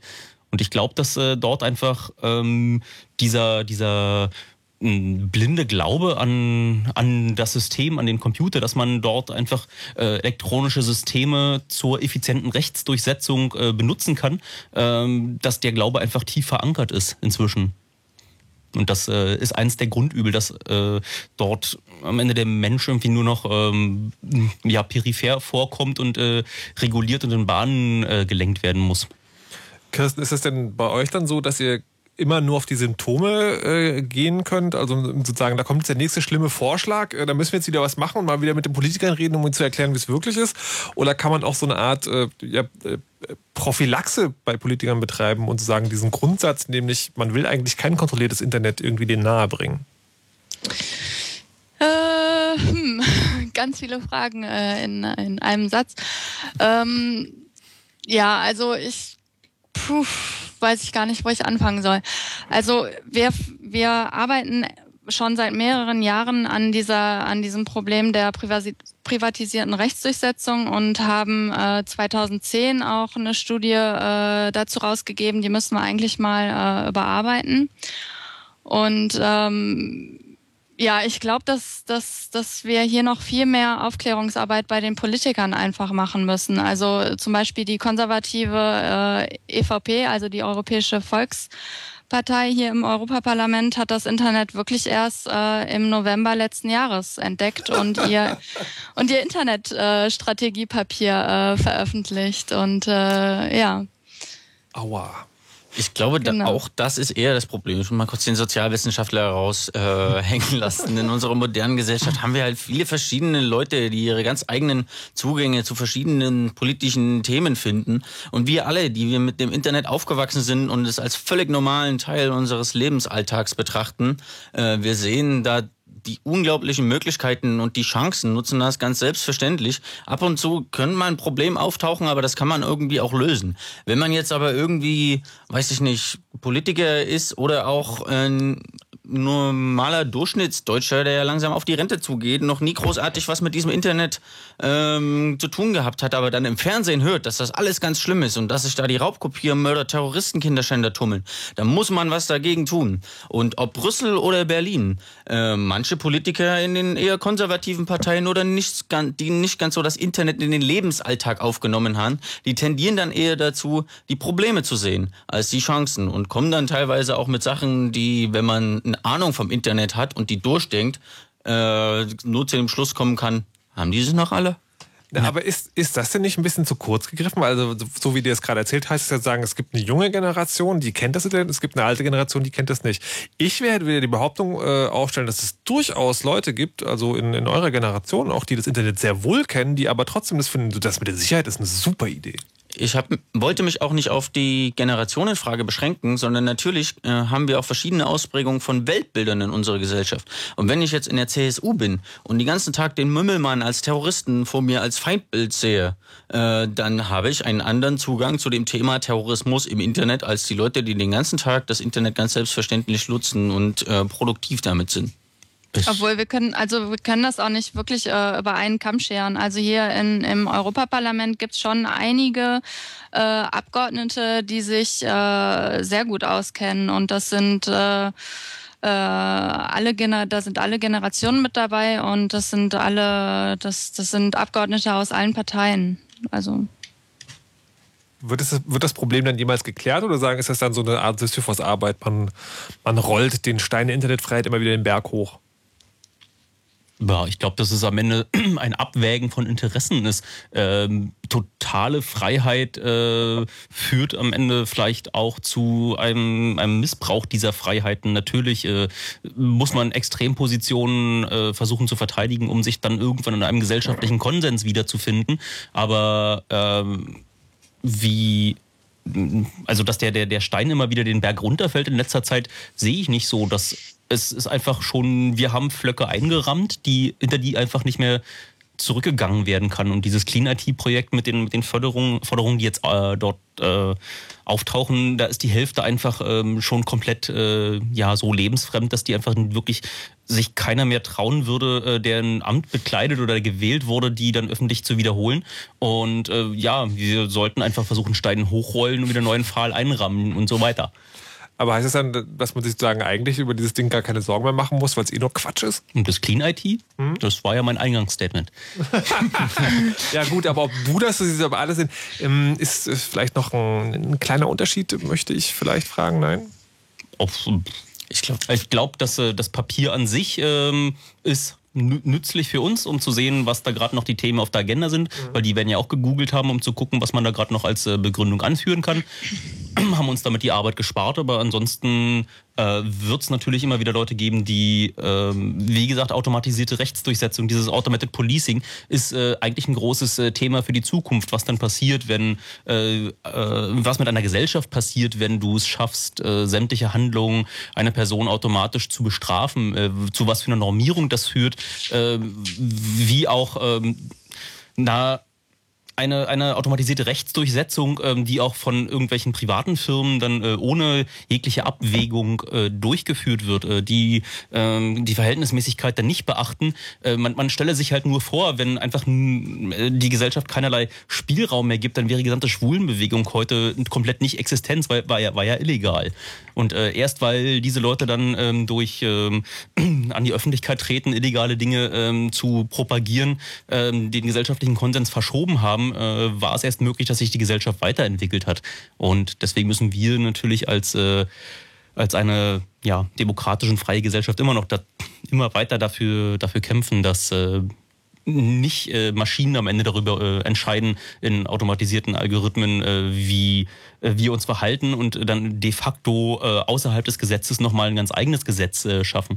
Weil was nämlich passiert, wenn Firmen in ihren AGBs oder in ihren automatischen Filtern bestimmen können, was im Internet passiert und was nicht, dass ein ziemlich signifikanter Bereich des Lebens automat automatisiert ähm, ja, policed wird. Also ähm, wie heißt denn das deutsche Wort?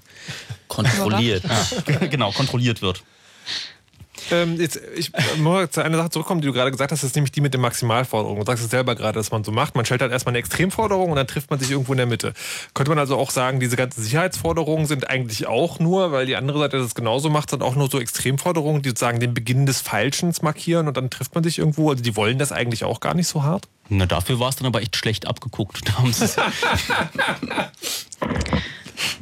Und Ah. ich glaube, dass äh, wirklich professionelle Politiker das äh, schon ein bisschen äh, subtiler gemacht hätten und das Ganze irgendwie in, in, in, in äh, Worten irgendwo äh, in irgendwelchen Gesetzestexten noch untergeschoben hätten. Also das, dieses Clean IT-Projekt, das äh, war wirklich äh, eine Sache von Amateuren. Jetzt, okay.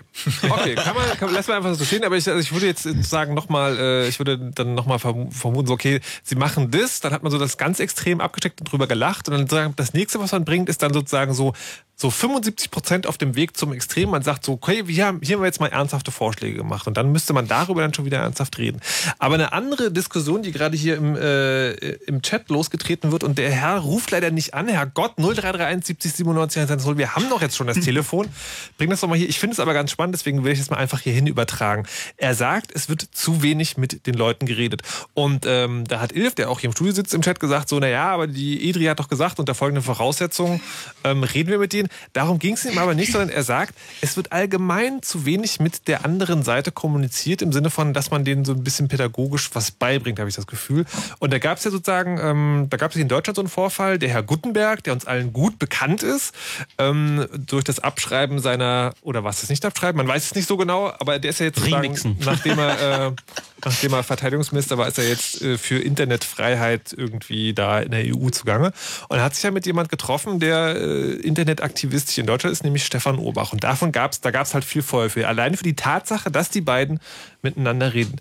Ist das jetzt so, dass ihr als Aktivisten sagt, also es lohnt sich eigentlich gar nicht mit denen zu reden? Weil das verschwendete Liebesmühe ist? Na, nicht nur. Es äh, gibt denen auch so eine gewisse äh, Autorität noch dazu. Seht mal, wir trauen ihm da so viel Gravitas und so viel hm, Einfluss in diesen Themen zu, dass, dass es sich lohnt, sich mit ihm zusammenzusetzen. Also muss der ja da schon irgendeinen Peil von der Materie haben. Und das will man einfach so Leuten nicht, äh, nicht, nicht nee, aber, nee, ankleben. nee, aber das ist jetzt sagen, das ist ja. Ich würde Also nicht ich so würde dem sagen. Gutenberg jetzt nicht unterstellen, dass er sich mit Netzthemen so gut auskennt, dass er uns da in Europa vertreten würde. Und das hätte wahrscheinlich den An Anstrich gehabt, wenn wir uns da mit ihm hingesetzt haben. Und ich glaube nicht, dass er irgendwas Sinnvolles zu diesem Thema uns hätte erzählen können. Nee, aber ihr ihm. Und dann? Naja, der, der hat ja diesen Posten jetzt. Meinst du, das ist sozusagen wirklich nur so ein Geldeinsack-Ding und der hat da gar nichts zu melden? Ist es nicht, also wäre es nicht wenigstens die Chance gewesen, eine Idee dahin zu tragen? Als ob der dort unsere Ideen vertreten würde. Ich, äh, Naja, das, also Wasch möglicherweise wahrscheinlich nicht, aber man weiß es ja nicht. So, Ilf schlägt gerade die Hände über dem Kopf zusammen und ihm platzt gleich was. Was ist denn los? Also sowohl zu Gutenberg als auch zu der Chat-Diskussion. Wir verschließen uns doch nicht Diskussionen. Ganz im Gegenteil. Wir wären erfreut, wenn manche Leute die Politik machen möchten und uns einmal öfters fragen und unseren Sachverstand mit zur äh, Rate ziehen, statt irgendein Zeug vorzuschlagen, was nicht nur technisch total daneben ist. Ja, aber da, da muss ich jetzt auch mit den Armen wieder sagen, genau, das hat der Gutenberg doch versucht. Der Herr Guttenberg war eine ganz besondere Situation. Der Herr Guttenberg ist ein deutscher Minister gewesen, der der Lüge entlarvt wurde, der dann aus der Politik ausgeschieden ist, einen Sabbatiker machen wollt, äh, wollte und von der Bild betrauert wurde, dass er doch bitte bitte wieder zurückkommen soll. Und dieses äh, ja diesen Versuch wieder in die deutsche Politik zurückzukommen, hat er tatsächlich unternommen und er hat dafür eine Torte ins Gesicht bekommen und sich seitdem nicht wieder in Deutschland politisch blicken lassen. Ja, da, da könnte man jetzt sozusagen, um diese Position auch zu vertreten, sagen, so, na, das ist ja super. Da hat sozusagen mal jemand, der tatsächlich wegen schlechten Voraussetzungen das Gespräch gesucht hat. Also möglicherweise wollte er sich da nicht, da nicht schmücken, aber es war halt eine Gelegenheit. Und alles, was, man, was einem einfällt, ist ihm ein Tort ins Gesicht zu werfen. Ich meine, kann man, erzählt man so Leute? Das war Herr von und zu, ich bin erschüttert. Äh, Gutenberg, der einfach seinen, seine uh, Vision des Internets und äh, was, was er dort bereit ist, nach draußen zu tragen, schon dort einfach äh, klar und deutlich manifestiert hat. Und ich denke, das ist echt ver vergebene Liebesmüh und äh, man würde ihn noch adeln, wenn man sich mit ihnen unterhält. Und äh, deswegen dachte ich, dass diese gefrorene Torte da auch schon ganz angemessen war, die er da abbekommen hat. Also ist anscheinend an dieser Stelle oder an dieser Personalie äh, nicht zu reden, aber es ist vielleicht generell so, dass es helfen könnte, wenn man dann noch einen Schritt mehr drauf zugeht, ein bisschen mehr investiert, statt immer nur sozusagen die, die brennenden Ruinen einzureißen, damit das Feuer nicht überspringt? Na, der Chaos Computer Club setzt sich da auch immer mit den äh, Up-and-Coming-Politikern zusammen und versucht dann in Hintergrundgesprächen äh, denen so Dinge zu erklären, äh, dass wir ja nicht, äh, keine Ahnung, äh, wollen, dass äh, hier Al-Qaida-Ausbildungsnetzwerke in Deutschland entstehen, weil wir es einfach für komplett unrealistisch halten. Wir unterhalten uns da auch, aber wir hängen es halt nicht so plakativ auf. Also wir vermitteln da schon unsere Agenda, aber wir wollen nicht, dass sich dann irgendeine politische Partei da mit dem Label schmückt, dass sie da CCC-approved Politics äh, betreiben würde. Ja. Also das äh, wollte ich jetzt auch noch sagen. Also der ganze Sinn und Zweck von EDRI ist es ja auch hier in Brüssel äh, die ganze Zeit mit Leuten zu reden. Also wir reden, reden, reden von morgens bis abends. Und ähm, ich habe ja eben schon mal äh, gesagt, also wir werden auch äh, zu Expertengruppen eingeladen äh, von der Kommission und wir machen in, in super vielen Gruppen mit, zur RFID, zu äh, dem Internet der Dinge, zu Notice and Takedown und ähm, also uns vorzuwerfen, dass wir mit den Leuten nicht reden, das ist äh, ja Panne. schon dreist. Man muss es aber mal gefragt haben. Wir werden gleich noch eine halbe Stündchen sozusagen versuchen, die ganze Sache zu einem runden Abschluss zu bringen und machen vorher aber eine kleine Pause. Und zwar, wie ihr sicherlich möglicherweise schon vermutet habt, fürs Fritz Info mit Nachrichten, Wetter und Verkehr. Live und neu und gut. Fritz empfiehlt. Fun. Live im Fritz Club Berlin. Lektion Cape Hall. Live im Waschhaus Potsdam. Oceana. Live im Heimathafen Neukölln. Wann genau, und wo genau? Fritz.de. Genau. Fun, Lexi und Cape Hall und Oceana. Live und neu und gut. Empfohlen von Fritz. Immer gute neue Musik. Und das hört man. Um kurz vor halb zwölf. Fritz Info. Nachrichten. Mit Jonte Weiland. In Ostdeutschland sind mehr als 4000 Kinder und Jugendliche an verunreinigtem Essen erkrankt. Ein Sprecher des Robert-Koch-Instituts sagte, dass Berlin, Brandenburg, Sachsen und Thüringen betroffen sind. Nach RBB-Informationen sind in Brandenburg mehr als 1100 Kinder und Jugendliche erkrankt, in Berlin etwa 400. Auslöser ist wahrscheinlich das Essen des Großanbieters für Kita- und Schulessen Sodexo aus Thüringen. Inzwischen ist auch das Bundesamt für Verbraucherschutz und Lebensmittelsicherheit eingeschaltet worden. Der ständige Euro-Rettungsschirm ESM kommt. Heute Nachmittag hat Bundespräsident Gauck die Ratifizierungsurkunde unterschrieben. Damit kann der Rettungsschirm in knapp zwei Wochen in Kraft treten. Er hat eine Höhe von 500 Milliarden Euro und soll pleitebedrohte Euro-Länder unterstützen. Deutschland beteiligt sich am Rettungsschirm mit maximal 190 Milliarden Euro. Berlins Innensenator Henkel muss nicht vor dem NSU-Untersuchungsausschuss des Bundestages aussagen. Die Ausschussmitglieder wiesen einen Antrag der Grünen ab. Auch Berlins Posi Poli äh, Verzeihung. Polizeipräsidentin Koppers wird nicht vorgeladen. Die Grünen wollen Henkel zu seinen Erkenntnissen zur V-Mann-Affäre befragen. Zuletzt war bekannt geworden, dass die Berliner Polizei jahrelang mit dem mutmaßlichen NSU-Unterstützer Thomas S. zusammengearbeitet hat. Diese Informationen waren dem Untersuchungsausschuss mehr als ein halbes Jahr vorenthalten worden. Henkel hat inzwischen einen Sonderermittler eingesetzt. Trotz heftiger Proteste in der Bevölkerung will die spanische Regierung ihre Sparbemühungen im kommenden Jahr noch einmal verstärken. Das Kabinett verabschiedete in Madrid den Etatentwurf für 2013. Finanzminister Montoro sagte, dass 40 Milliarden Euro eingespart werden sollen. Die Etats der Ministerien sollen um durchschnittlich 12 Prozent gekürzt werden. Die Gehälter der Beamten und der Angestellten im öffentlichen Dienst werden für ein weiteres Jahr eingefroren. Wetter.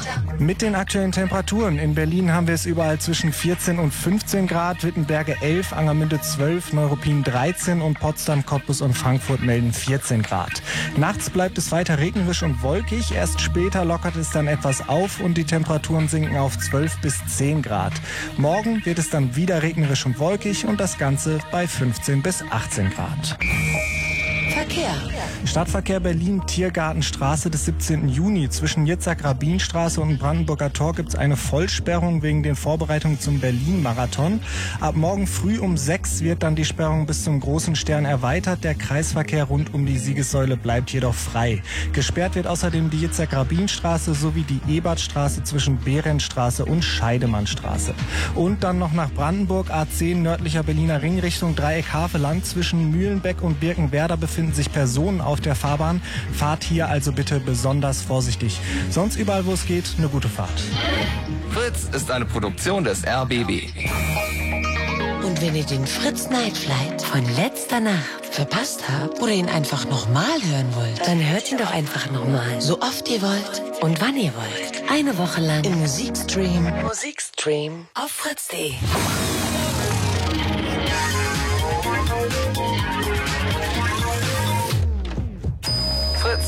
Blue Moon. Die zwei Sprechstunden. Heute Chaos Radio im Blue Moon. Zu Gast vom Chaos Computer Club sind Il von Erdgeist. Hallo und guten Abend nochmal. Außerdem André Meister vom Blog Netzpolitik. Hallo und guten Abend. Und Kirsten Fiedler von EDRI, einer Hallo. Advocacy-Gruppe. Äh, Gibt es auch ein deutsches Wort für eigentlich? Bürgerrechtsorganisation. Eine Bürgerrechtsorganisation in Brüssel. Drei Leute ver versorgen dort das gesamte Europäische Parlament. Wir haben heute geredet über, ähm, über Clean IT und über die Art und Weise, wie in, der, wie in Europa Sicherheitspolitik gemacht wird. Ich möchte jetzt gerne sozusagen noch ähm, ja, eine kurze Frage stellen. Wir haben also sozusagen schon darüber geredet, was dieses Projekt war, woher der Gedanke kommt, dass sowas immer wieder passiert. Ähm, und die einzige Frage ist jetzt, wie handeln wir das in Zukunft? Kirsten, erstmal nach Brüssel. Was sind denn so die konkreten Pläne? Was steht denn als nächstes an in dieser Richtung? Oder ist jetzt mit Clean IT endlich alles gegessen und wir haben unsere Ruhe?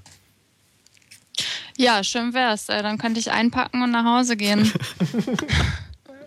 Also ja, wie gesagt, also Clean IT ist ja ist ja nur ein einziges Symptom äh, eines allgemeinen Trends und äh, im Moment gibt es äh, noch andere Projekte, äh, wie zum Beispiel die CEO Coalition, äh, wo es um Kinder- und Jugendschutz geht.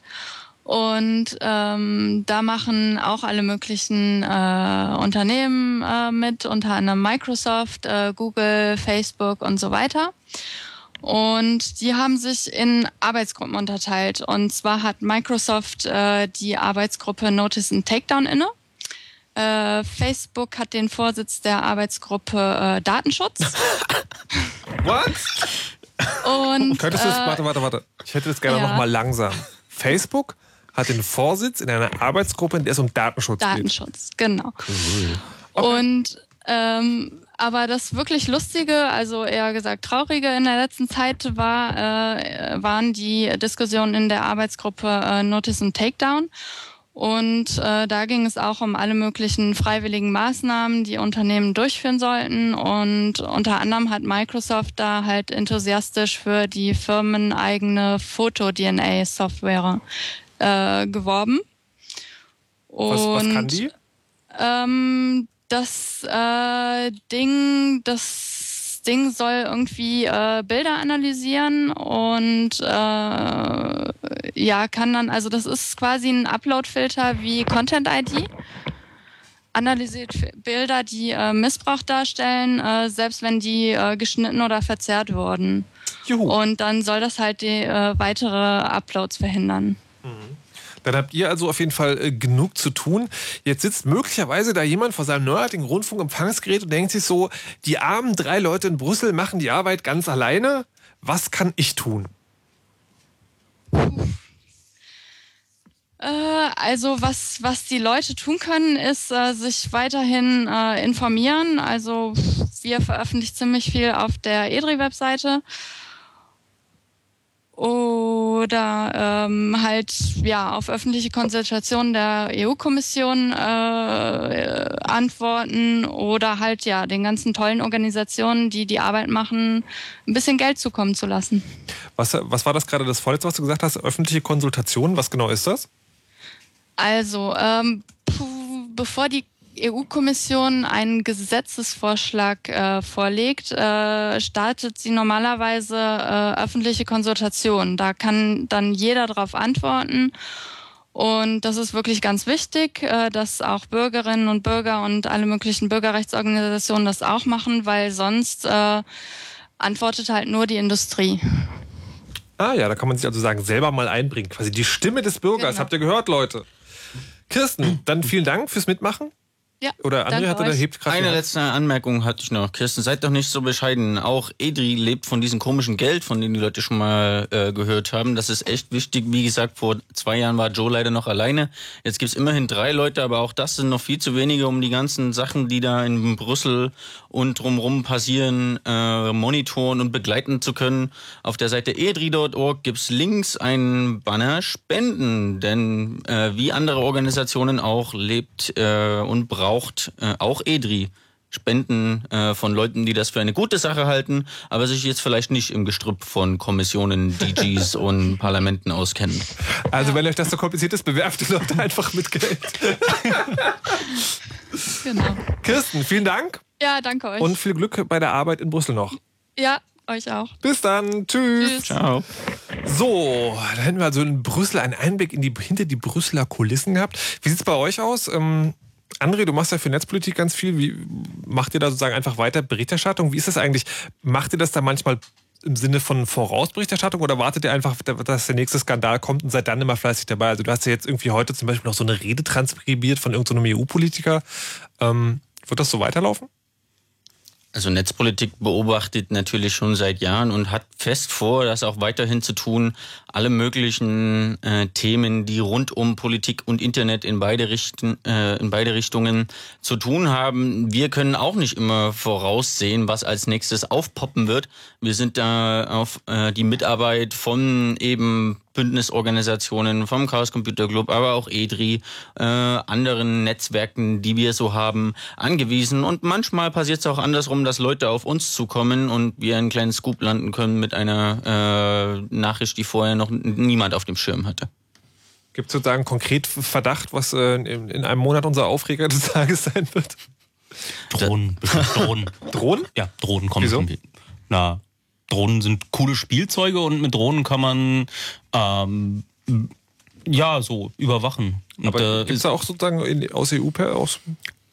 Das wird auf jeden Fall kommen. Also ich weiß nicht wer, aber äh, irgendjemand wird dann äh, mal den, keine Ahnung, wenn im Spiegel mal wieder oder in der Zeit so ein Artikel drüber ist und er findet ein Lokalpolitiker, dass es eine gute Idee ist und dann lässt er sich das erklären von seinem Neffen und dann kann ich mir ganz gut vorstellen, dass da dann da die nächste große Kampagne ähm, Mir drängt sich jetzt gerade förmlich die Frage auf, habt ihr, also ich sage mal jetzt, seid ihr so global, ihr Aktivisten, habt ihr so, so kleine Wetten, also Fußballfans haben so ein Tippspiel.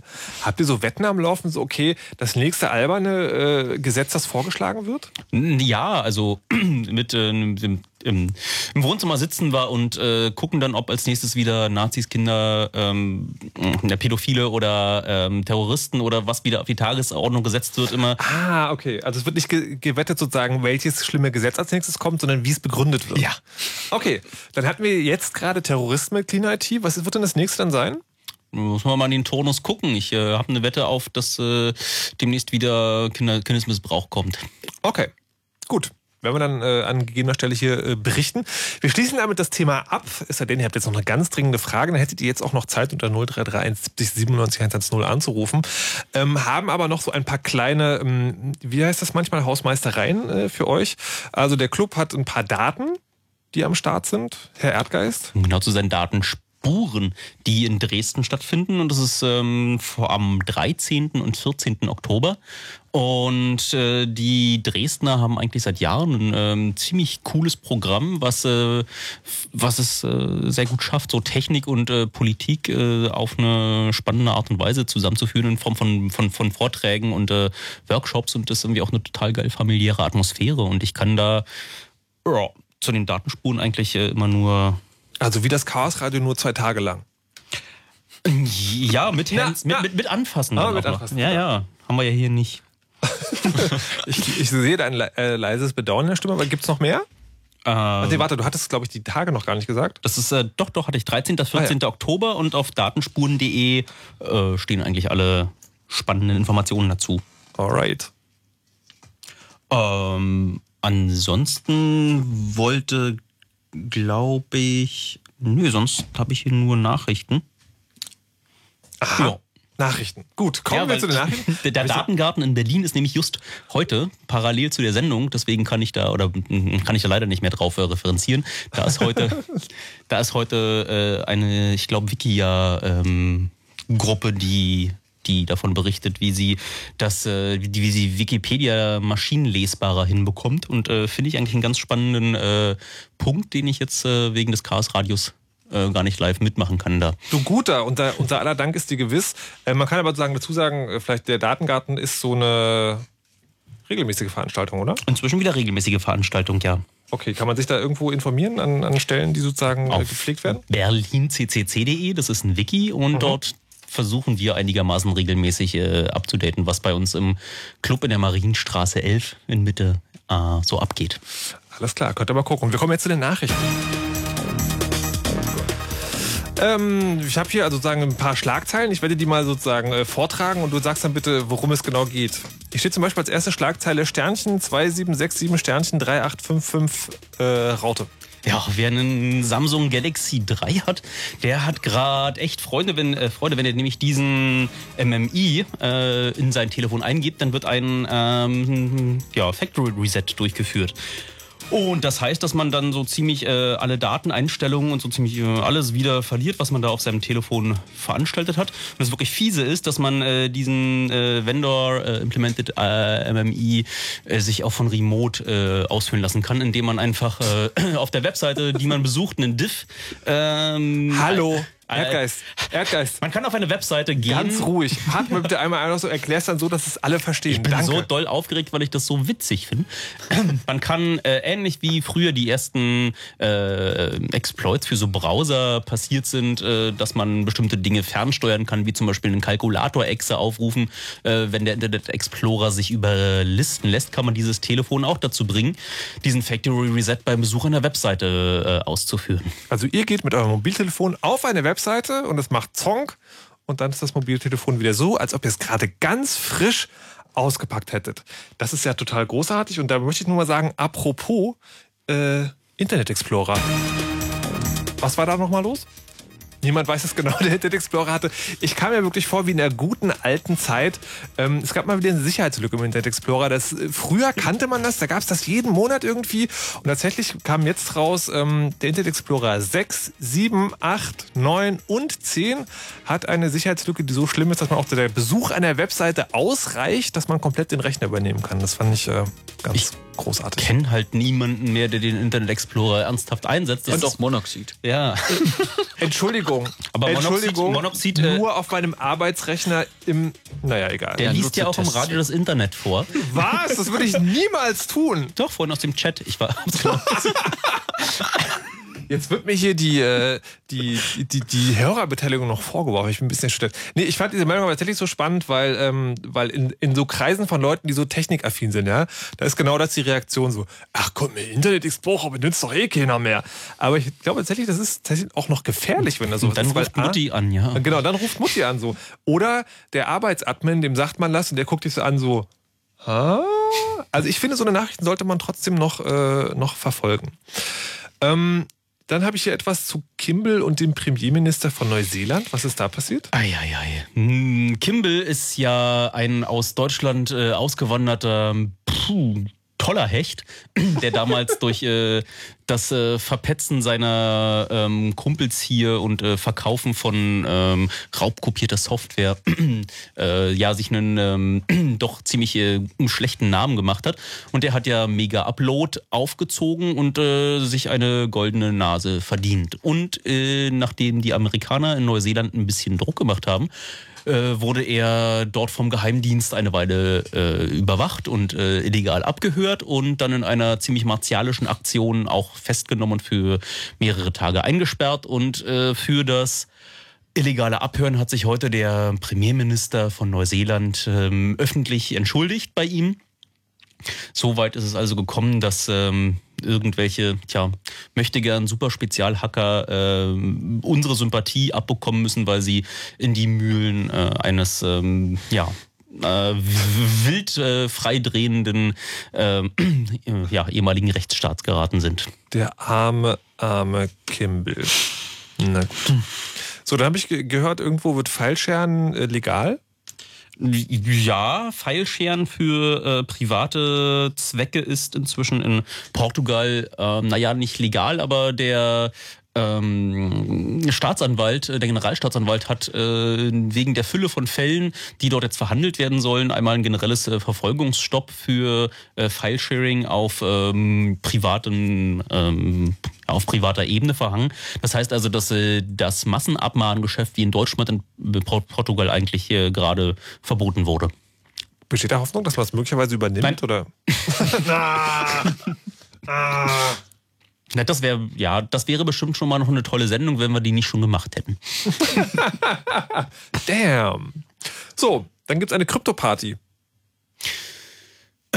Ja, es gibt eine Krypto-Party, in der, ähm, ja, wie heißt das? Äh, Eva Evangelisten, nein, Evangelisten sind die, die Evangelien aufschreiben. Äh, die ähm, ähm, Leute, die äh, andere Leute zur Kryptographie bekehren wollen, ähm, sich zusammentreffen und äh, ich äh, soll auf die Krypto-Party äh, hinweisen, aber jetzt nicht speziell auf die nächste in Berlin, weil die äh, auch schon sehr überlaufen ist. Aber auf kryptoparty.org kann man sich äh, in seiner Nähe den, äh, das nächste Meeting da mal heraussuchen und dort einfach partizipieren, um sich ähm, ja vielleicht einen generellen Überblick über Alltagskryptographie, was man so an PGP benutzen kann, wie man in seinem Browser sich äh, Zertifikate angucken soll, ähm, um diesen Überblick zu bekommen. Und ähm, ich war da noch nicht bei gewesen, aber Leute, denen ich äh, vertraue, äh, dass die da schon äh, ein cleveres Händchen für Veranstaltungen haben, haben mir die empfohlen, dort äh, darauf hinzuweisen. Und falls ihr dennoch äh, mal vorbeigucken wollt und noch einen kleinen Platz ergattern wollt, am 28. September ist es, glaube ich, in Berlin. Aber wie gesagt, CryptoParty.org. So, dann sind wir eigentlich durch, oder? Ja. Also, es ist jetzt 23.48 Uhr. Ja, wir, du hast einfach zu schnell geredet. Ich sag's dir die Ich habe hab überhaupt gar nichts gesagt. Also ich sehe da noch mindestens eins auf der Liste. Und Na, zwar bitte. Open Plan B. Ein Open Data Projekt von befreundeten Aktivisten, die schon seit einer ganzen Weile mit Verkehrsunternehmen diskutieren, ähm, die auf riesigen Datenbergen sitzen, zwar von ihren Fahrplänen und Haltestellen, Orten und allen möglichen Informationen dazu, die zwar überall aushängen, die es aber noch nicht wirklich digital für alle gibt. Jetzt hat gerade Google einen Deal mit der Deutschen Bahn gemacht, äh, um in Google Maps zu integrieren, wenn man von Ort A nach Ort B im roten Planer will, dass dann auch öffentliche Verkehrsmittel angezeigt werden. Nur leider hat nur Google diese Daten von der Deutschen Bahn bekommen, was ein Unding ist, weil wir also die Deutsche Bahn war mal Staatsunternehmen, beziehungsweise der Staat hält immer noch die größten Anteile. Wir haben dafür bezahlt, wir wollen die Daten auch haben und vor allem wir können viel coolere Sachen damit machen, als die Deutsche da äh, Bahn das selber kann. Also ist Michael Kreil hingegangen, ein befreundeter Open Data Aktivist, hat die Windows Offline Fahrplan App oder irgend so ein Zeug aus von deren Webseite runtergeladen, wo der ganze Fahrplan in obskuren Datenformat drin war, hat das befreit, in ein normales Datenformat gemacht und hat das auf BitTorrent gestellt. Das heißt, die Fahrplandaten der Deutschen Bahn und einiger anderer Verkehrsunternehmen, unter anderem der Verkehrs Berlin, äh, Verkehrsverbund Berlin Brandenburg VBB, sind jetzt auf BitTorrent frei für alle herunterladbar. Mehr Open Data für alle. Aber das ist, dabei handelt es sich doch sozusagen, wenn ich es richtig verstanden habe, eher um einen symbolischen Akt als um tatsächlich Nee. was Praktisches, oder? Was? Also das ist doch irgendwie die Datensätze in Offline zur Verfügung zu haben, ist doch äh, ist doch Sahne. Also die ganze Zeit die Bahn queryen zu müssen und zu gucken und dass ihre Server dich dann nicht äh, irgendwann filtern, äh, sondern einfach äh, das bei dir lokal selber mal nachzugucken, ob dir wirklich die Bahn immer die äh, günstigste Verbindung raussucht oder äh, ob man vielleicht noch bessere Ideen hat, äh, wie man wie man Routing wichten kann. Vielleicht äh, ja, ich habe ein Fahrrad, wie komme ich denn am besten durch die Gegend? Äh, also kleine äh, ziemlich coole ähm, ja Gadgets, die äh, die Bahn dir nicht anbietet, kannst du endlich selber rechnen auf den Daten. Musst dann nicht durch deren hässliches, äh, ich äh, habe nicht genau verstanden, ob du jetzt mit Friedrichstraße, S-Bahnhof Friedrichstraße oder ne, Friedrichstraße irgendwo draußen in, äh, in Steglitz meinst. Äh, ist doch viel, viel cooler, wenn man mit dem Datenmaterial selber spielen kann. Ist das jetzt sozusagen, wurde das dann auch zum Anlass genommen, dass die, dass die Bahn dann sagt, naja gut, dann äh, nehmt doch lieber unsere richtigen Daten? Oder ist das jetzt einfach nur dieses Ding, ist jetzt im Netz und da, das war es dann auch wieder? Die Deutsche Bahn sperrt sich leider noch ein bisschen. Andere wie der VBB äh, hier in Berlin und Brandenburg sind weiter und wollen tatsächlich demnächst ihre kompletten Fahrplandaten in einem offenen Format für alle zum Download unter einer freien Lizenz zur freien Verwendung äh, zur Verfügung stellen. Irgendwie hat die Deutsche Bahn das noch nicht so ganz kapiert. Da sind halt, und da sind wir wieder bei dem Generationenproblem, noch viele ja, Hindernisse und Ängste vor diesem Internet. Da könnte ja irgendjemand eine schlechte Deutsche Bahn Fahrplan-App machen wie es zum Beispiel eine bestimmte schon ist. Ich glaube, die könnten alle nur noch besser werden. Wenn man die Kreativität der Masse darauf loslässt, dann werden da auch tolle Sachen daraus entstehen. Open Data. Ich, ich muss jetzt auch unbedingt mal das Internet vorlesen, weil Ja. da geht gerade durch den Chat noch, äh, dass äh, der Internet Explorer wird wohl noch von mindestens so 33 Prozent der Surfer verwendet. Ich weiß zwar nicht, wo das Zitat her ist, aber ich mag dieses Wort Surfer. Wieso? Um, um, da, da schwingt immer Sil Silver Surfer mit. äh, Das, äh, wie, keine Ahnung, äh, bei auch mir so komisch verdrahtet. Es gibt doch dieses schöne Lied. Surf, surf, surf, Ja, genau. surf, surf, surf, surf. Das ist das, was du mal am Ende der Sendung spielst? Nee, das ist ein anderes. Da haben wir noch ein bisschen Zeit für. Noch ein anderes. Ey, Leute, ich bin, ich bin wirklich ein bisschen erschüttert und gerade ein bisschen auch sprachlos. Sprach- und ratlos. Wieso? Des Internet Explorers wegen? Nee, wegen, des, wegen der Zeit. Ach so. Aber glücklicherweise ist er für die, also 15 Jahre Chaosradio und das ist noch nie passiert. Ähm, aber von dieser lustigen äh, Creative Commons Musik habe ich tatsächlich noch einen, einen kleinen Song dabei. Und äh, da geht's, das kann man vielleicht auch auf die EU-Politik beziehen, um einen großen Fisch.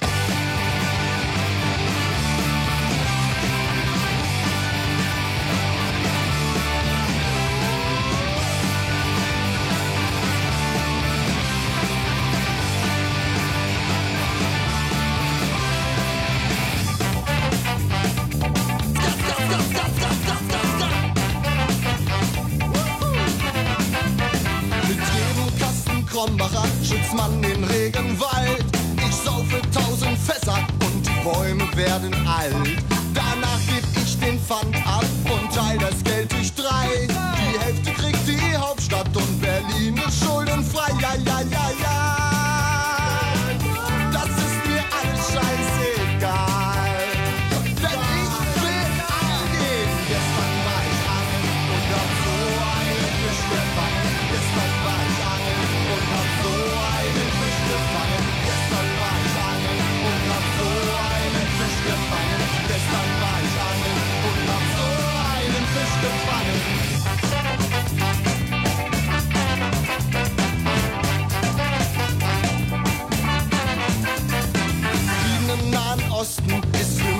kein Problem. Den Aufstand in Ägypten habe ich längst vorher gesehen. Der Knast in Guantanamo wird endlich dicht gemacht. Folter, Mord und Totschlag gibt's nur noch kurz nach acht auf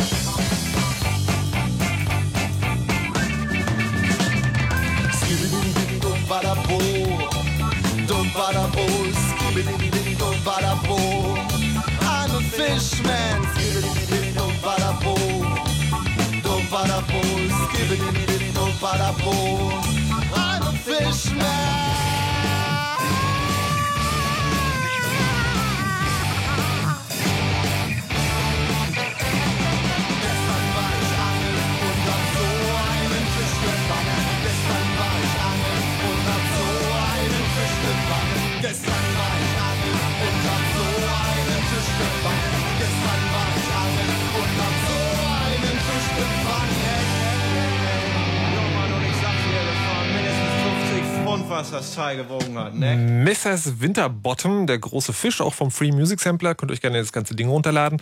Ähm, wir kommen hier gleich zum Schluss, haben aber vorher noch eine wichtige Meldung für euch. Und äh, zwar geht es darum, warum jetzt im Kieler Landtag wieder Schreibmaschinen in sind. Herr Erdgeist.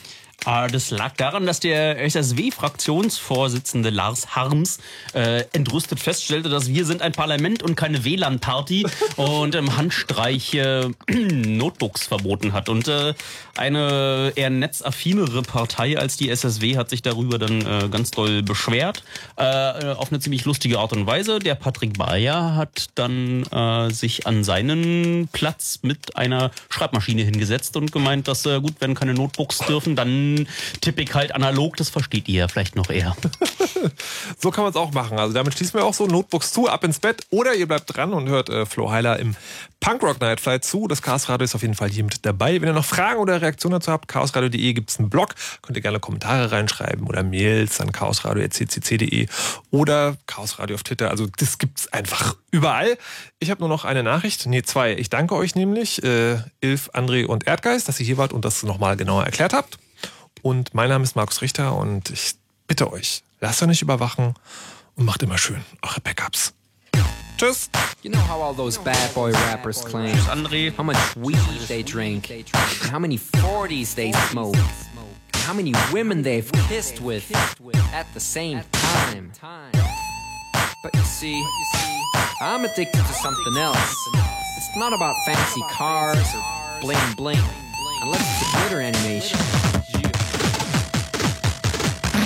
I've seen more websites than any lousy ass browser. I've clicked more than Douglas Engelbart. I'm as bossy as Bowser. Don't even remember all my email addresses. And I've got more screen names than Sleepy's got mattresses. I need the internet like Whitney Houston needs crack. If you feel the same way, let me see a delicious this track.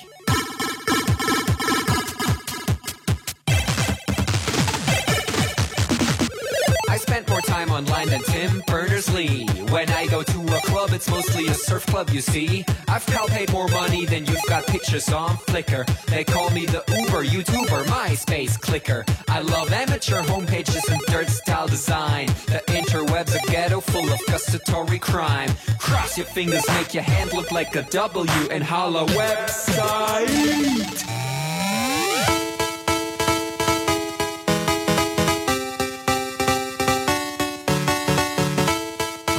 Future girlfriend. This is what I sound like.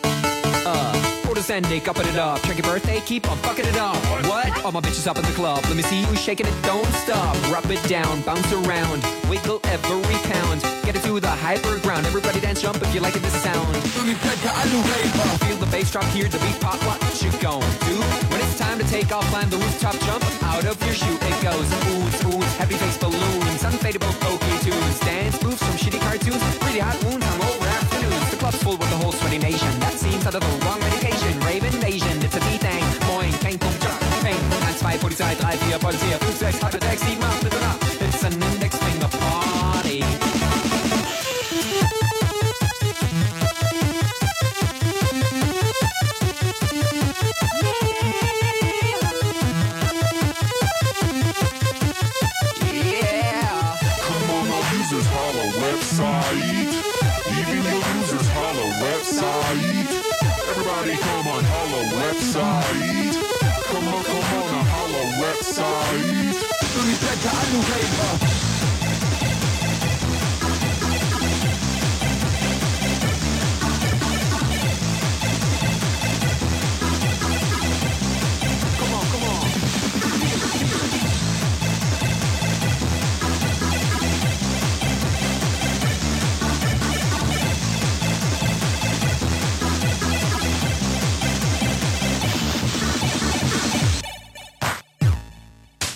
forget I'm in your extended network. Biatch. 2000. Blah.